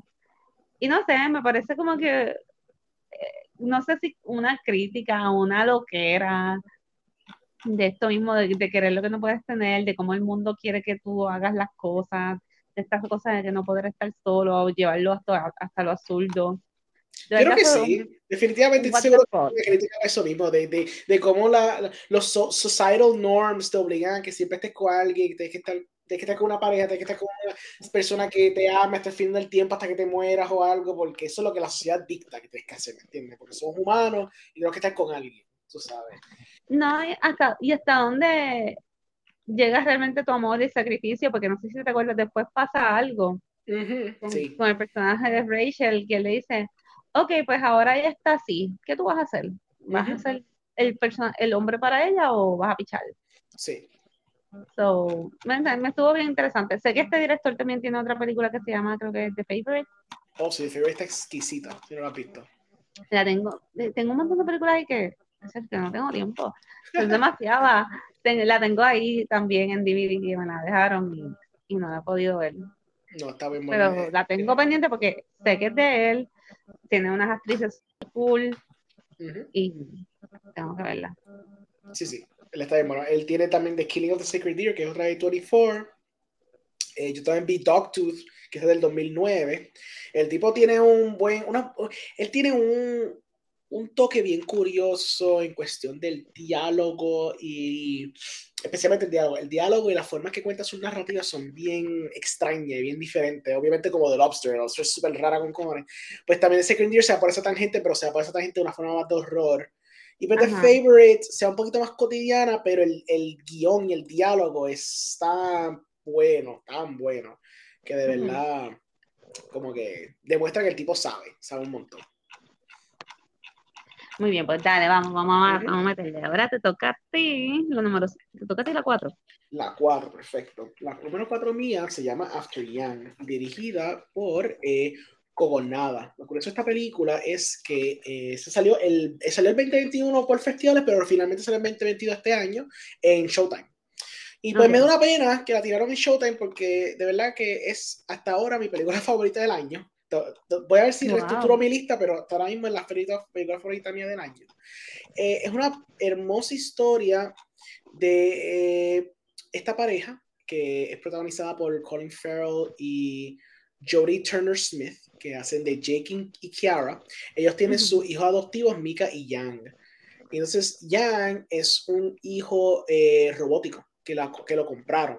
Para educar a la niña, porque pues es una, es una pareja, em, el hombre, eh, pues Colin Farrell es blanco y Joey Turner Smith es negra, es multirracial, entonces pues la niña es asiática, entonces ellos deciden eh, pues tener, adoptar este, este robot niño asiático para enseñarle un poquito la cultura a la nena. Porque yo tiene esa cultura. Pues pasa un problema con el nene, el nene, que el nene como que se daña y tienen que entonces pues tratar de arreglarlo. Pero a través de, de, de, tratar de arreglarlo pues se descubre como que este misterio del robot y de lo que son estos, estos robots en este mundo y lo que conllevan y lo que hacen estos robots cuando uno está pendiente a ellos. Um, es una historia preciosa sobre familia, existencialismo, nihilismo, um, lo que es ser humano y cuán humano es un humano. Y realmente a veces hasta los robots en este mundo actúan más humanos que los mismos humanos. ¿Y qué conlleva ser humano? ¿Y qué ese estigma tiene de ser un humano? Es algo precioso. Era basada en un cuento corto que se llamaba eh, Saying Goodbye to Young. la historia es preciosísima, me hizo llorar, es, bellísima. Um, Cobonada como director es bien curioso porque él realmente empezó haciendo eh, videos para YouTube y para Vimeo, que eran como compilaciones de otros directores. Él básicamente se llama Tomas Interesantes de Directores en como que un montaje de un minuto. Entonces, después de eso, él empezó a trabajar para una, una revista de, llamada Siren Sound, que es una revista bien prolífera para cinéfilos. Y después también trabajaba en Criterion Collection, que es la, la compañía esa que produce los los Blu-rays, este, los DVDs de películas eh, que ellos consideran históricamente importantes para el cine.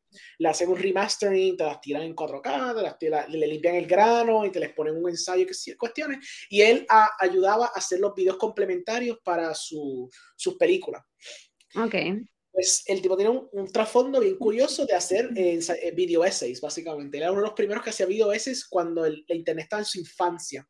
Y que yo creo que eso informó mucho su trayectoria como cineasta, especialmente en After Young, porque él implementó mucho de lo que él aprendió a través de tantos años editando y viendo tantos maestros mientras editaba estos videos y estos video ensayos y estos videos para Criterion, que informó mucho especialmente la edición de la película. La edición es bien curiosa, es bien interesante y la forma que él decide tomar el elemento de la memoria en la película. Él juega con la memoria y con los sentimientos. Eh, es preciosísima, de verdad que es excelente. Sé que es una película que no mucha gente ha visto porque desgraciadamente pues, en 24 por contratos y cuestiones, pues hay algunas películas que las tiran en Apple, Apple Plus, Apple TV Plus, whatever, Showtime y se van y se pierden, ¿me entiendes? Y esta desgraciadamente fue una película que se perdió. Ah, pero de verdad que le digo a la gente que si esto es algo que te interesa, una familia, algo medio sci-fi minimalista, de, de, ellos tratar de recuperar el, el, hijo perdido de ellos a través de la tecnología, pues te va a encantar de verdad. Yo me acuerdo así cuando, cuando salió, me acuerdo de algo, un poco de promo, sí, fue así mismo, como que fue un relámpago y, y desapareció. y, y, lo que me acordaba era un poco como Artificial Intelligence, como que tiene como un feeling así, pero este es más, más minimalista, más low key, porque obviamente mm. Artificial Intelligence es una película de Spielberg, obviamente más, no bombástica, pero es más como que tú sabes, elevada, tiene sí. visual. No, por, por, por, el hecho, o sea, yo no llegué a ver la que, la que estamos hablando ahora, no la llegué a ver, pero como que me dio un baile como que siempre tenemos esta este dilema o esta cosa de, de, si la máquina o la persona, los sentimientos, sí, el no, el hasta dónde. So, como que me acuerdo un poquito de eso, pero no la he visto, so, no podría oh, decir. Claro, claro. Pues es bien buena. Pues mira, ¿cuál es tu número 4? Mira, ahora vamos a tener un brinco, porque mi número 4 era Everything Everywhere. Ah, ok. Y la 3 era The Florida Project. Oh, ok, está bien. so, si quieres decir las tuyas 4 y 3, pues entonces caer a la mía 2 y no tener como con vale. cosas. Vamos a brincar entonces. La tercera mía entonces es Uncut Gems la de Adam oh. Sí. Esta película de 2019 es un crime thriller dirigida por Josh y Benny Safdie, que son unos directores excelentes, excelentes. Ellos también hicieron Good Time para I-24 y han hecho otras películas también, este, muchas películas seteadas en Nueva York. Um, Adam Sandler básicamente hace su mejor, su mejor papel en toda su carrera en esta película definitivamente no hay break y es su mejor papel. Es este hombre que es un jewelry store owner en, el, en New York City en 2012. Y, la fecha es importante porque él empieza a interactuar con este NBA player eh, Kevin Garnett. Y es porque um, él, que la personaje que se llama Howard Ratner, él consigue este, este rare black opal en unas minas de Etiopía. Y entonces él se la enseña a Kevin Garnett y Kevin Garnett está como que, diablo, necesito conseguir esto, necesito esto ahora. Y como que Aaron dice, no, no, chila, pa, yo no voy a dar esto, yo te voy a dar esto. Y el tipo dice, acho, pero ¿cómo que tú enseñas esto si me lo vas a dar? Y dice, pues dale, te lo voy a prestar, porque esto es como si fuera como tu Good Luck Sharp y tú me vas a dar a, a mí tu Championship Ring. O sea, hacen un intercambio por unos días. Y entonces, pues, el tipo, el tipo está, él es un gambling addict, el tipo está siempre en la mala de que tiene que estar tratando de conseguir chavos porque tiene deudas con cojones y tiene gente que lo está persiguiendo porque le quiere una pela, porque el tipo le debe chavo a la gente. El tipo es un desastre de ser humano, la cosa más tóxica que existe en el planeta Tierra. El tipo debe chavo, pega cuernos a su esposa, él es un mal padre, este, hace, hace revoluces constantemente. Um, la, la película es bien hectic, la película es como que un, es como un ataque de ansiedad constante, porque tú estás viendo este personaje al frente tuyo tomar las peores decisiones, lo que tú quieres hacer es gritar a la pantalla y decir, loco, porque entonces esto? Como tú puedes seguir metiendo las patas constantemente. Eh, la edición está espectacular, porque es como que, nuevo, te das como que esta, es una ansiedad severa, como que siempre estás como que on the edge of your seat, esperando qué va a pasar, porque cada vez se pone una cosa más mala.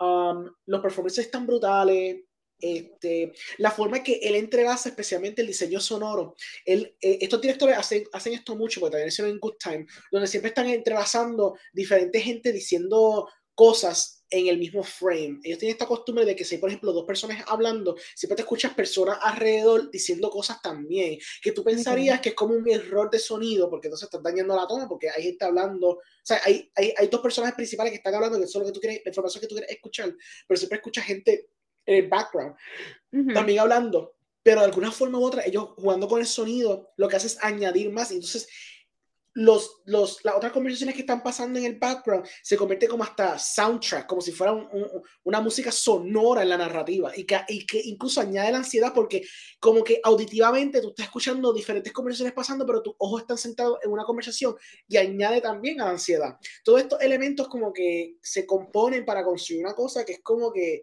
unos 90, 100 mil, no, son como dos horas, dos horas de constante ajetreo hasta su punto final. Okay. Eh, está bien lograda, es bien poderosa. Eh, Alan Sandler se merecía el bendito Oscar, por lo menos la nominación fácil. Ni, le, ni le, dieron la nominación, yo nunca entendí por qué no. Pero de verdad, este hombre se merecía la nominación y se merecía honestamente ganar, porque de verdad que mejor papel no ha hecho este hombre ever, de verdad.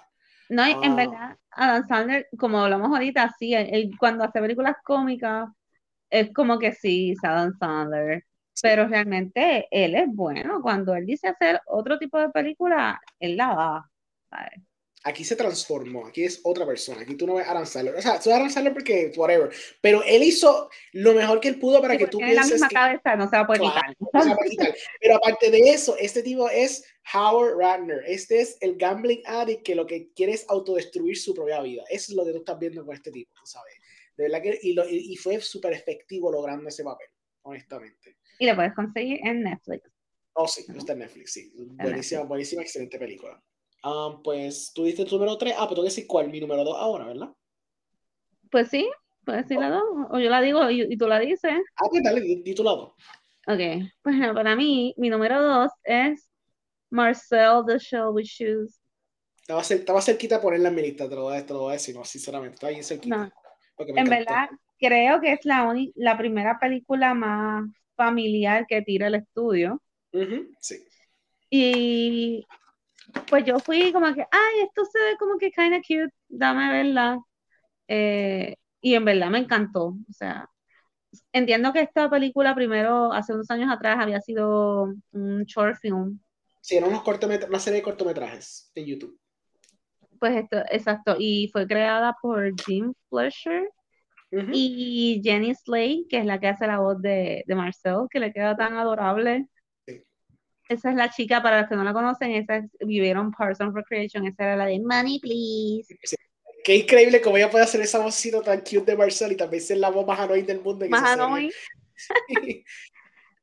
pues esta chica, entiendo que en algún momento pues ella y, y Dean eran pareja. Sí. Cuando ellos inventan, empiezan a hacer los cortos y eso de Marcel, también tiene dos libros de, para niños. Uh -huh. Hay dos libros y pues es la historia básicamente de este Marcel, vive con su abuelita en esta casa que ahora es como una casa que se alquila o estilo Airbnb o, o se alquila pues nada. Estas personas que vivían aquí se fueron y cuando se fueron se llevaron toda la comunidad de, de Shells que vivían en la casa y los únicos que se quedaron fue la abuelita Connie, que es la voz de Isabella Rossellini Yep. Y, y pues, y Marcel. Y ellos hacen esta amistad con el nuevo chico que se está quedando en la casa y él los ayuda a, a encontrar a los, a los, otros de su familia. Uh -huh. Y de verdad que la película es stop motion y está súper cool. Como, como, para mí eso, a mí siempre me ha gustado ver como que ese tipo de, no sé si llamarlo a, no, no es animación, pero Sí, sí, stop motion animation de, realmente. De películas así. Me encanta con los elementos, el diario vivir de Marcel, la relación que él tiene con la abuela. Ahorita tú dijiste que tú estabas llorando y yo, yo no esperaba que esta película, yo tuve los últimos casi 20 minutos llorando. Sí. Porque suele, pasa como, yo no sé si tú has leído El Principito. Sí. eh, el principito, como que tú de momento dices, ah, esto es como con un cuento de nene, pero a medida que lo vas leyendo, tiene tantas enseñanzas y tantas cosas que te dejan pensando. Y esta película, básicamente es como que, ah, que, que pueden enseñarme una película de una una, una cosita que está dando vueltas en la casa, metido en una bola para moverse de lado a lado. Sí. Y es bien curioso cómo crean su mundo, las cosas que él habla, tan sensible, tan profundas, las enseñanzas de la pobre abuelita, cómo la abuelita se va deteriorando y está viejita y está mala. Cuando él por fin sale de la casa y ve el resto del mundo, entender lo complejo que es. Ay, no, en verdad es como un viaje emocional. So, la amé bellísima. Yo tengo al pequeño Marcelcido. Yo compré eso. Yo lo quiero. La primera, en la primera ronda que hubo en el 24 Shop, cuando salió el primer día, yo la compré a ciegas, sin haber visto la película, porque la película no había salido todavía. Y dije, yo voy a comprar esto porque estoy seguro que esta película yo la voy a amar. Y entonces la terminé viendo hace como tres semanas atrás, porque pues al fin estaba en VOD y dije, pues que sentarme, hoy es el día voy a sentarme a verla. Y Dios mío, esos últimos 20 minutos son tan tristes. Dios santo de gran poder. Qué cosa más penosa, mano. De verdad que es súper linda. Este, en verdad que es súper linda, súper relatable. Eh, Marcel y como, y como el personaje eh, ve el mundo, es tan lindo y curioso y tan diferente. Esta idea de la comunidad, de la, de la familia, de, tú sabes, como que tener este sense de aventura, pero nunca haber tenido esta aventura realmente y cómo percibe el mundo alrededor de, de eso. Era tan curioso y tan sweet y tan lindo. Este, de verdad que eh, es súper infectoso y súper lindo y súper bonito. Y como tú dices, como con una película de familia, que eso de Jennifer nunca lo había tenido. Ajá.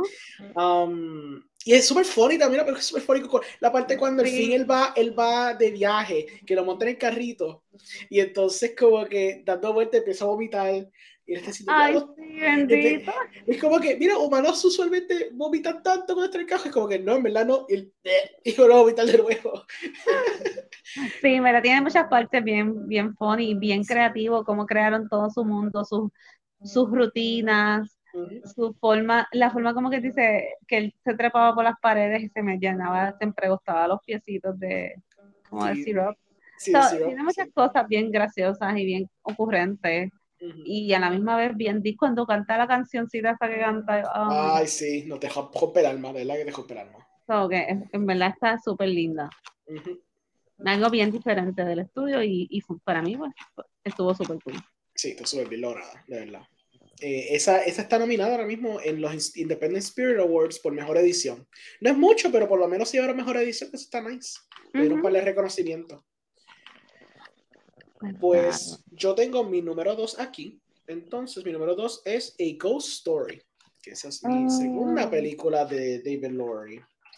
Eso, A Ghost Story es una película que trata sobre este hombre que tiene esta pareja. Él es un musician y entonces él, él, él tiene como una leve, él está escuchando como unas cosas raras en el cuarto de su casa y después como que él pichea. El próximo día se monta en el carro, se choca y se mata. Y entonces la esposa va al hospital, él ve su cuerpo y está súper triste, se va, se va a su casa a llorar y de pronto él se levanta, pero entonces tiene como que el trapo encima, la, la encima. la típica imagen de fantasma que Exacto, la, la super cosa más crillosa del mundo. Cuando yo escuché el concepto, entonces la película básicamente es a ghost story, es esta persona atravesando el mundo como un fantasma. Es la forma más sencilla para explicar esta película. Cuando yo vi el póster, yo dije cosa más estúpidamente absurda. Y esto es del mismo director, porque ese momento solamente ha visto In the Body Sense. Yo dije, y de verdad este director hizo esta, esta súper loca, lo que era. Lo que a mí me pompió un poquito fue que era, era como que con los mismos actores que lo visto anteriormente, que era Casey Affleck y Rooney Mara. Decía, contra, lo voy a dar el break, pero eso está como que súper raro, como que tú entiendes esta cosa con un tipo, con, con Casey Affleck y un trapo encima. Ok. ¡Wow! ¡Qué peliculón! O sea, esto es una cosa tan increíble. Esta odisea de él como fantasma atravesando décadas, centuries de, de vida humana, viendo cómo su, su significant other, que es Rooney Mara, está sufriendo la agonía de que, de que lo perdió. Su pérdida tan cabrona, su depresión tan intensa, y él, y él básicamente, él es un personaje bien pasivo, solamente está reaccionando a todo lo que le está pasando porque él no puede interactuar con nadie, es un freaking fantasma, ya, su, ya la vida pasó. Esto me recordó mucho como la película esta de Gaspar Noé, Enter the Void, que es de este hombre que tú ves la trayectoria de él por los primeros 30 minutos, después lo, lo, disparan y lo matan, y después el resto de la película es él flotando como un espectro, viendo a toda la gente que de su vida, como ellos están eh, básicamente lidiando con la muerte de él y el aftermath de su muerte. Um, esto fue de una forma pues, un poquito más, eh, más minimalista que esa, porque entonces esa fue un poquito más extravagante. Esta película es bien minimalista, un presupuesto de 100 mil, que por eso, again, es bien. Pero, pero eso es lo que, I, mean, el hecho que lo mismo que tú dices, que a ti dice, ay, qué azul, con una sábana, yo, me encanta, me encanta lo, lo, simple de cómo representa un fantasma, pues cómo conocemos un fantasma, la imagen, primera imagen que nos viene es eso, la sabanita blanca y los ojitos, y ya, eso es un fantasma. So I love it, me encanta. Es súper efectivo, funciona perfecto, el presupuesto es non-existent y todo que logró, todo todo el elemento sentimental, todo el juego de tiempo, de espacio, toda esta odisea tan magnífica que él contó, que atraviesa generaciones de personas, todo con un presupuesto tan increíblemente mínimo. Esta película me demuestra que cualquier persona que, que hace una película que quizá no le salió como tenía que salirle y, y tú sabes, porque y, y, que, y se queja del presupuesto y yo digo, no, no, no, paz, mira, esta película fue hecha por 100 mil. Claro, está bien. Él tenía dos actorazos como panas, que eso, eso le facilita un poco la cosa. Pero aún así, tú puedes lograr contar una increíble historia con un presupuesto bien chiquito. Claro que sí. Y puedes ser súper creativo. Con, con, el presupuesto que tú tienes. Es que tienes que saber cómo jugarlo, ¿verdad? Pero la historia que cuentan es preciosísima. Esta historia de, de pues, existencialismo, depresión, cómo lidiar cuando, cuando alguien tan importante y significativo de ti se va de tu vida. Cómo lidiar con todas las cosas que se quedaron al aire, porque el momento cuando él se muere era un momento cuando había como una pelea bastante fuerte entre ellos, y estaban ya como que una ruptura en su relación, y como ahora, pues eso, eso siempre se va a quedar ahí por siempre, lingering, entonces no creo que se va a poder solucionar. Y ver todos esos elementos desenlazarse en la película es increíble, de verdad que poderosísima película. Eh, David Lowry es un director increíble, como puede lograr tanto, eh, tantas emociones con un, hombre con una sábana puesta. Así es. Como bien dice, este, no siempre es, no lo podemos echar siempre la culpa al presupuesto. Como que si tú tienes una idea clara y cómo lo vas a desarrollar entre lo que lo que puedas hacer, lo que edites, la, las actuaciones, puedes tener un proyecto brutal. Pues, ¿cuál es tu número? Ya dijiste la 2, sería la 1, ¿verdad? La 1. ¿Quieres dejar, decir algún honorable mention antes de? ¿Algunas otras que tengas de honorable mention? Yo, lo aquí por aquí, lo que apunté son dos o tres más que llegué a ver en algún momento. Eh, vi 20th Century Woman, que también sale Greta Gerwin, está bastante cool. Espectacular Now. Sí. Ah, sí, yo me eh, acuerdo de esa, ¿sabes? De las primeritas de A24. Bien bueno. Sí. Y que también sale Brie Larson. Sí. Es un papel bastante cortito, pero sale. Y Buddies, Buddies, Buddies, que salió, salió este, este año, ¿fue verdad? Sí, este año. Yo la fui a ver y, fíjate, me, me recordó bastante la promo, me recordó a Spring Breakers en el sentido que eran como que jovencitos, y mucho, mucho neo, mucho party, mucho mierda de esa. Sale Pete Davidson. Sí. Y no, no, es como que una de mis favoritas, pero sí me, me, me estuvo interesante lo que pasa en esta película. Es súper moderna, bien moderna, bien moderna, bien moderna. todo Pues yo tengo mis honorable mentions aquí, tengo varias, pero voy a tirar rápido. Eh, está The Humans, que esa salió el año pasado, esa sale también Steven Young. está en Showtime, Increíble película, creo que era de mis favoritas, si era mi, mira, mi segunda favorita del año pasado. Um, First Reform, excelente película también, eh, protagonizada por Ethan Hawke, es básicamente una de sus mejores performances ever. O sea, a mí me encanta el Before Trilogy, pero escuchando Before Trilogy, esta película es como un performance de él increíble. Um, también está The Last Black Man in San Francisco, que uno de los personajes secundarios es Jonathan Mayers, que todo el mundo lo conoce ahora, lo va a conocer como Kang de Conquer cuando salga Ant-Man, pero cuando vayan a ver Kang este, y Ant-Man y esa vaina, vayan a ver The Last Plan Black Man en San Francisco para que diga, ja, yo lo vi antes que él fuera Kang. Este, es como que cool con tus amigos. Este, otra película excelente también es The Farewell con Aquafina, que es la que pues sale muchas películas de comedia y eso, ella es una comediante, pero esta era como una película un poquito muchísimo más dramática que me demuestra ella que ella tiene una capacidad eh, de, de, hacer un papel dramático bien fuerte, bien chévere. Habla mucho sobre identidad y el, y el cultural clash de Asian Americans y Asian people y cómo eso se desenlaza esa película y las emociones que trae a la mesa Aquafina me sorprendió mucho como actriz, de verdad. Yo quisiera ver mucho más de ella como, como actriz, porque de verdad que de súper bien.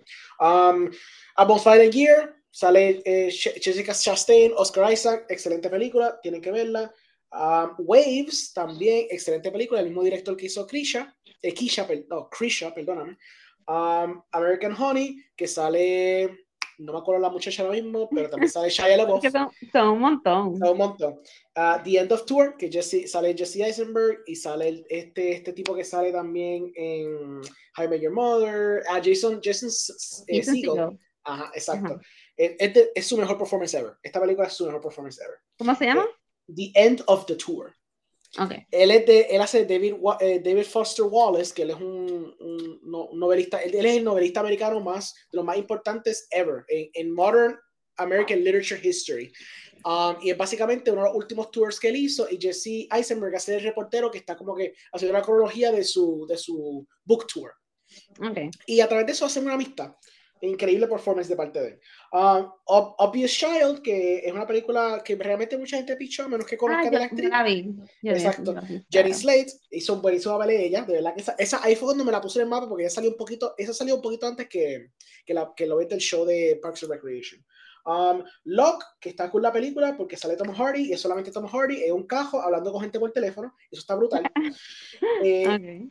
The Rover, que es con Robert Pattinson y Guy Pearce, si no me equivoco. Eh, también va a ser película post-apocalíptica extraña, Spring Breakers, que la mencionamos, y Tusk, que es la única película de Kevin Smith que ha estado en A24. Es como que una, una película jocosa, como si fuera Human Centipede, pero más funny. Y, okay. horror al mismo tiempo. Ya está. Y otras de las más conocidas del estudio también son Smashina. Yes y Moonlight, que ganó el Oscar. Exacto, sí. Ok, pues mi número uno, o sea, como bien dijimos, no, no porque sea, ah, es la mejor película, pero realmente son unas películas que me gustaron bastante y salieron este año las dos. So, yo la puse como que en un número uno grupal porque entiendo que esto eventually esto va a ser una trilogía y fueron X y Pearl. Uh, muy bien. Y próximamente no sé cuándo. Maxine. Maxine. Pues estas películas son del director T. West, protagonizadas por Mia Goth. Bueno, Mia Goth sale en Pearl en, en X. Pues sale Kid Cody, sale Brittany Snow, sale Gina Ortega, que está ahora bien pegada con Wednesday. Sí, con Wednesday, con Scream, con Pal, con Scream, ella salía en la segunda temporada de You. Esa nena está haciendo un montón de cosas. Sí, sí, súper pegada. So, básicamente, estas películas, primero sale X en marzo, que es la historia de este, estos panas, este grupito, es, está ambientado como en los años 70, ¿verdad? Más o menos. Sí. Se van y dicen, ok, pues vamos a alquilar un, una casa en el campo, en, una granja, porque vamos, queremos hacer una película porno. Y entonces pues ellos empiezan a grabar la película porno ahí, y ahí se desarrollan un montón de conversaciones bien interesantes. Hay hasta un número musical de, de Brittany Snow de la nada. Está medio cómica, está medio sexy, está hasta que te das cuenta que los viejitos que le alquilaron este esta casita a este grupo de chamacos que está haciendo las películas porno, pues la doña tiene unas un apetito, un apetito sexual bastante heavy. Y básicamente ellos ya tenían esta dinámica donde, ok, nosotros, los chamacos que llegan aquí, tú escoges cuál es el que tú quieres, mamita, para que sea como que tu esclavo sexual y los demás los matamos para la mierda. Y ahí empieza, a crea todo el revolú, empiezan los asesinatos, es como que bien creepy, pero a la misma vez tiene cosas que son medio graciosas. Y, y nada, está bien interesante, me gustó mucho, me, siempre me gusta mucho el tema de envejecer, como que esto de antes yo era hermosa, joven y, y, tenía este maridito mío que me complacía, pero ahora pasó el tiempo y quiero como que de alguna manera que las cosas no cambien, pero tengo que aceptarlo, pero tengo que ah, sacando, esta es la parte como que intensa, porque obviamente por alrededor de eso está, hay un montón de sangre y cosas grotescas y algaretes. Pero siempre me ha llamado mucho ese tema, ese, la atención como que ese tema.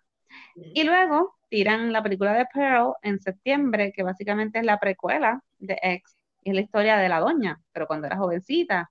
Y como ella tenía este sueño de, de ser una estrella, de ser amada, de salir de la casa con sus papás, que su madre que la trataba como que súper super fría, su papá que estaba en una silla de ruedas y no podía ni moverse, ni hablar, ni hacer nada. Y me gustó mucho, el verdad, Mia God se votó. Sí, en, Pearl, chacho, voté y medio. O sea, al principio como que todo muy cool, como que, ah, pues sí, está activa, que el marido pues se casó con ella, que básicamente ella se casó como que para ver si me sacaban de mi casa y este pendejo quiso quedarse aquí, como que... Como ella pelea con, con sus deseos, con sus tentaciones, con lo que ella quería hacer, y como al final pues nada se le da, y toda esa frustración y todos esos sentimientos raros y cosas que ella tenía dentro de ella pues explotan convirtiéndose en la Pearl que luego conocemos bien en, en la película X. Bueno, empezamos a conocer todos los desastres que hace aquí, pero Exacto. pues siguen en, en la película de X. Y la tipa de verdad que seguía. O sea, la, la escena final, que ella simplemente se queda mirando la cámara y la cámara y la cámara y la cámara. Y básicamente se le salen hasta los mocos ahí haciendo esta sonrisa forzada e incómoda no, de verdad que me gustó mucho, mucho. Me gustó y, y en verdad quiero saber qué, qué, qué, qué idea van a venir para Maxim a mí me encantó, de verdad, el concepto de hacer esta trilogía bien bajo presupuesto, seis meses entre medio cada una. Me recordó mucho lo que, lo que hizo Fear Street el año pasado, porque Fear Street originalmente iba a ir para cine y el concepto original de Fear Street era que van a tirar una cada mes en el cine. Pero pues parece que el estudio como que no confió en la idea y se la soltaron a, Netflix, que lo que Netflix claro. cogió la idea y dijeron, pero que vamos a hacerlo una cada semana.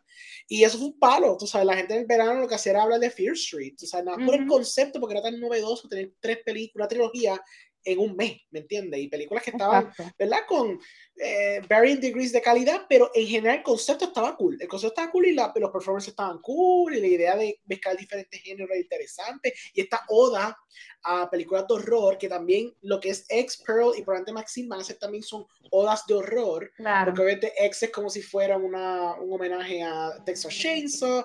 Eh, Pearl se siente más como si fuera un Joker, pero con una mujer en vez de con un hombre este, porque es como un character story. Em, y jugando con todos esos géneros. Ah. Hay que ver si más sin exacto se tira como que algo más 80s, como que esa onda, pero sí, me, me, causa mucha curiosidad saber hacia dónde lo van a llevar. Sí, sí, definitivamente. Eh, obviamente, la, esto todo es un, es un, viaje de Mia Goth. Se nota que estas películas fueron hechas para ella, para que ella tenga un resumen fuerte, para que después la, la, la coja, qué sé yo, un, un, Marvel y le dé un papel de personaje ahí de un superhéroe o algo, porque claramente ella va a explotar. ella va a explotar. Con, con estas películas, definitivamente va a explotar. No, de verdad que sí. En verdad, para mí ella oh my God, this girl. Sí, increíble. Se votó. Sí, pues nada, mi número uno es la una que ya tú habías mencionado, es Moonlight. Ah, eh, pues Moonlight es por lo menos mi favorita. Yo como que vi la lista bien de Tony Ford, me puse a pensar y dije, no, me verdad que Moonlight es Moonlight. Es Moonlight, Moonlight es la, impactante, me hizo llorar, es tan preciosa la película. Eh, dirigida por Barry Jenkins, es un sort of uh, um, uh, biographical story de Terrell Alvin McCraney, la película está hecha entre actos, cuando está el niño en su niñez, en su adolescencia y su uh, adultez, pero adultez joven. Eh, explora muchos elementos eh, sexualidad, identidad, abuso emocional, físico, um, familia, depresión, existencialismo hasta cierto punto, que es ser un hombre, que es la identidad, la sexualidad, la masculinidad, la masculinidad, la vulnerabilidad. Um, es bien poderosa. Los performances de todo el mundo está excelente, especialmente de cuando eh, Chiron hace de grande, que sería este Trevant Rhodes, que ha salido en varias películas también.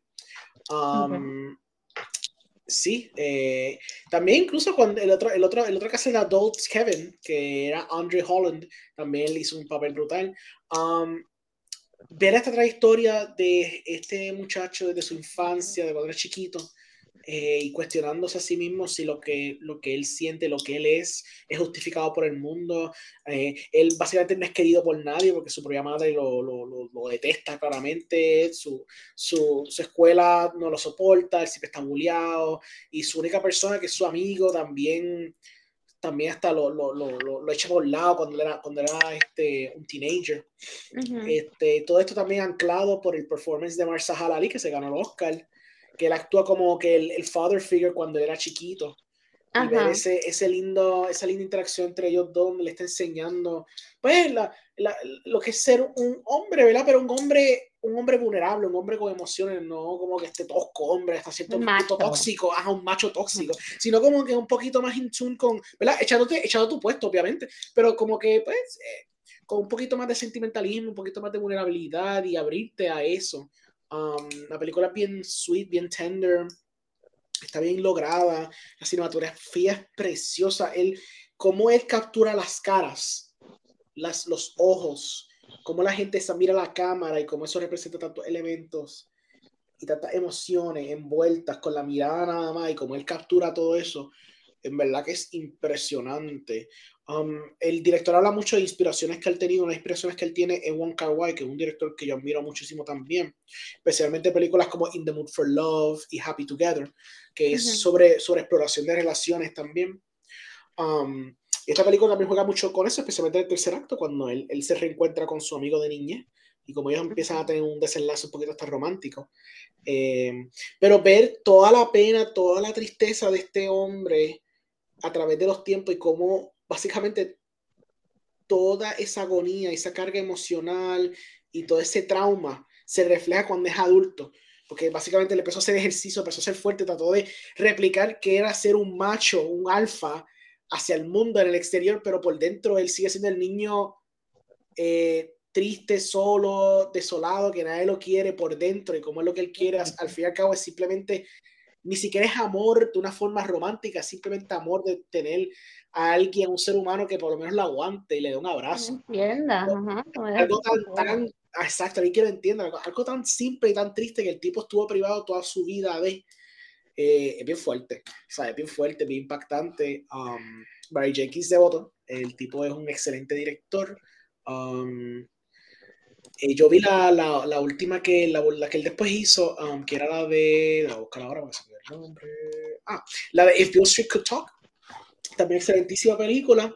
Eh, no, he visto, no he visto la serie que él hizo, que es The Underground Railroad. Yo vi el, piloto, el primer episodio, y también es excelente, excelente el, el, primer episodio. Él va, él va a trabajar también en Lion King 2, pero a mí no importa eso, me importa las otras cosas que él hace. Pero él es un excelentísimo director buenísimo, buenísimo. Y Moonlight, de verdad que a mí cuando la vi me impactó, me dejó bruto. Cuando yo la vi en Fine Arts, era una sala que había como tres personas. Yo la vi, la película se acabó, yo estaba ahí con las lágrimas saliendo, yo caminé a mi carro, yo estaba pensando en esa película como por una semana. Ay, bendito. Era bien poderosa. Así ah, que el Tony Ford nos hace llorar. Oh, sí, definitivo. Pero sí, ese era mi número uno. En verdad que ya, eso es lo que tengo. En verdad, esto estuvo buena la conversación, me gustó mucho. Ay, sí, así que yo creo que lo vendimos. Deberían darnos como que regalías o algo. Sí, obligado. Eso es, chacho, eso es dentro los chavos ahora. Todas las próximas A24 que sean una regalía, unos cinco pesitos, normal. Exacto, mira, yo me conformo con que me regalen las taquillas por lo menos de Forever. ¿Verdad? Exacto. Sí, sí, los próximos screeners que nos dejen, dejen a los screeners, exacto. pues gracias, Alejandro Mil. Siempre es un placer tenerte y hablar contigo. Sí, este, sí, dinos dónde podemos encontrarte. Pues no, me puedes conseguir a mí en cinemaspodcast.com o si no en mi página, pues me puedes conseguir en Instagram con Podcast, en Twitter, lo mismo, en Facebook, um, estoy en Letterboxd, estoy en YouTube. Um, eh, próximamente tengo una entrevista, lo que está haciendo últimamente en mi página ha sido una entrevista en mi. YouTube entrevistas con los directores de aquí de Puerto Rico, pues depende de los dos estrenos que ellos tengan. Próximamente voy a sacar el de Cacho Santiago, que él fue el director del documental El lunes a las 9, que hablé con él, una excelente Ajá. conversación. Él me estuvo hablando un poquito de cómo era trabajar con el gangster, de trabajar en, la, en, la, en el show de televisión.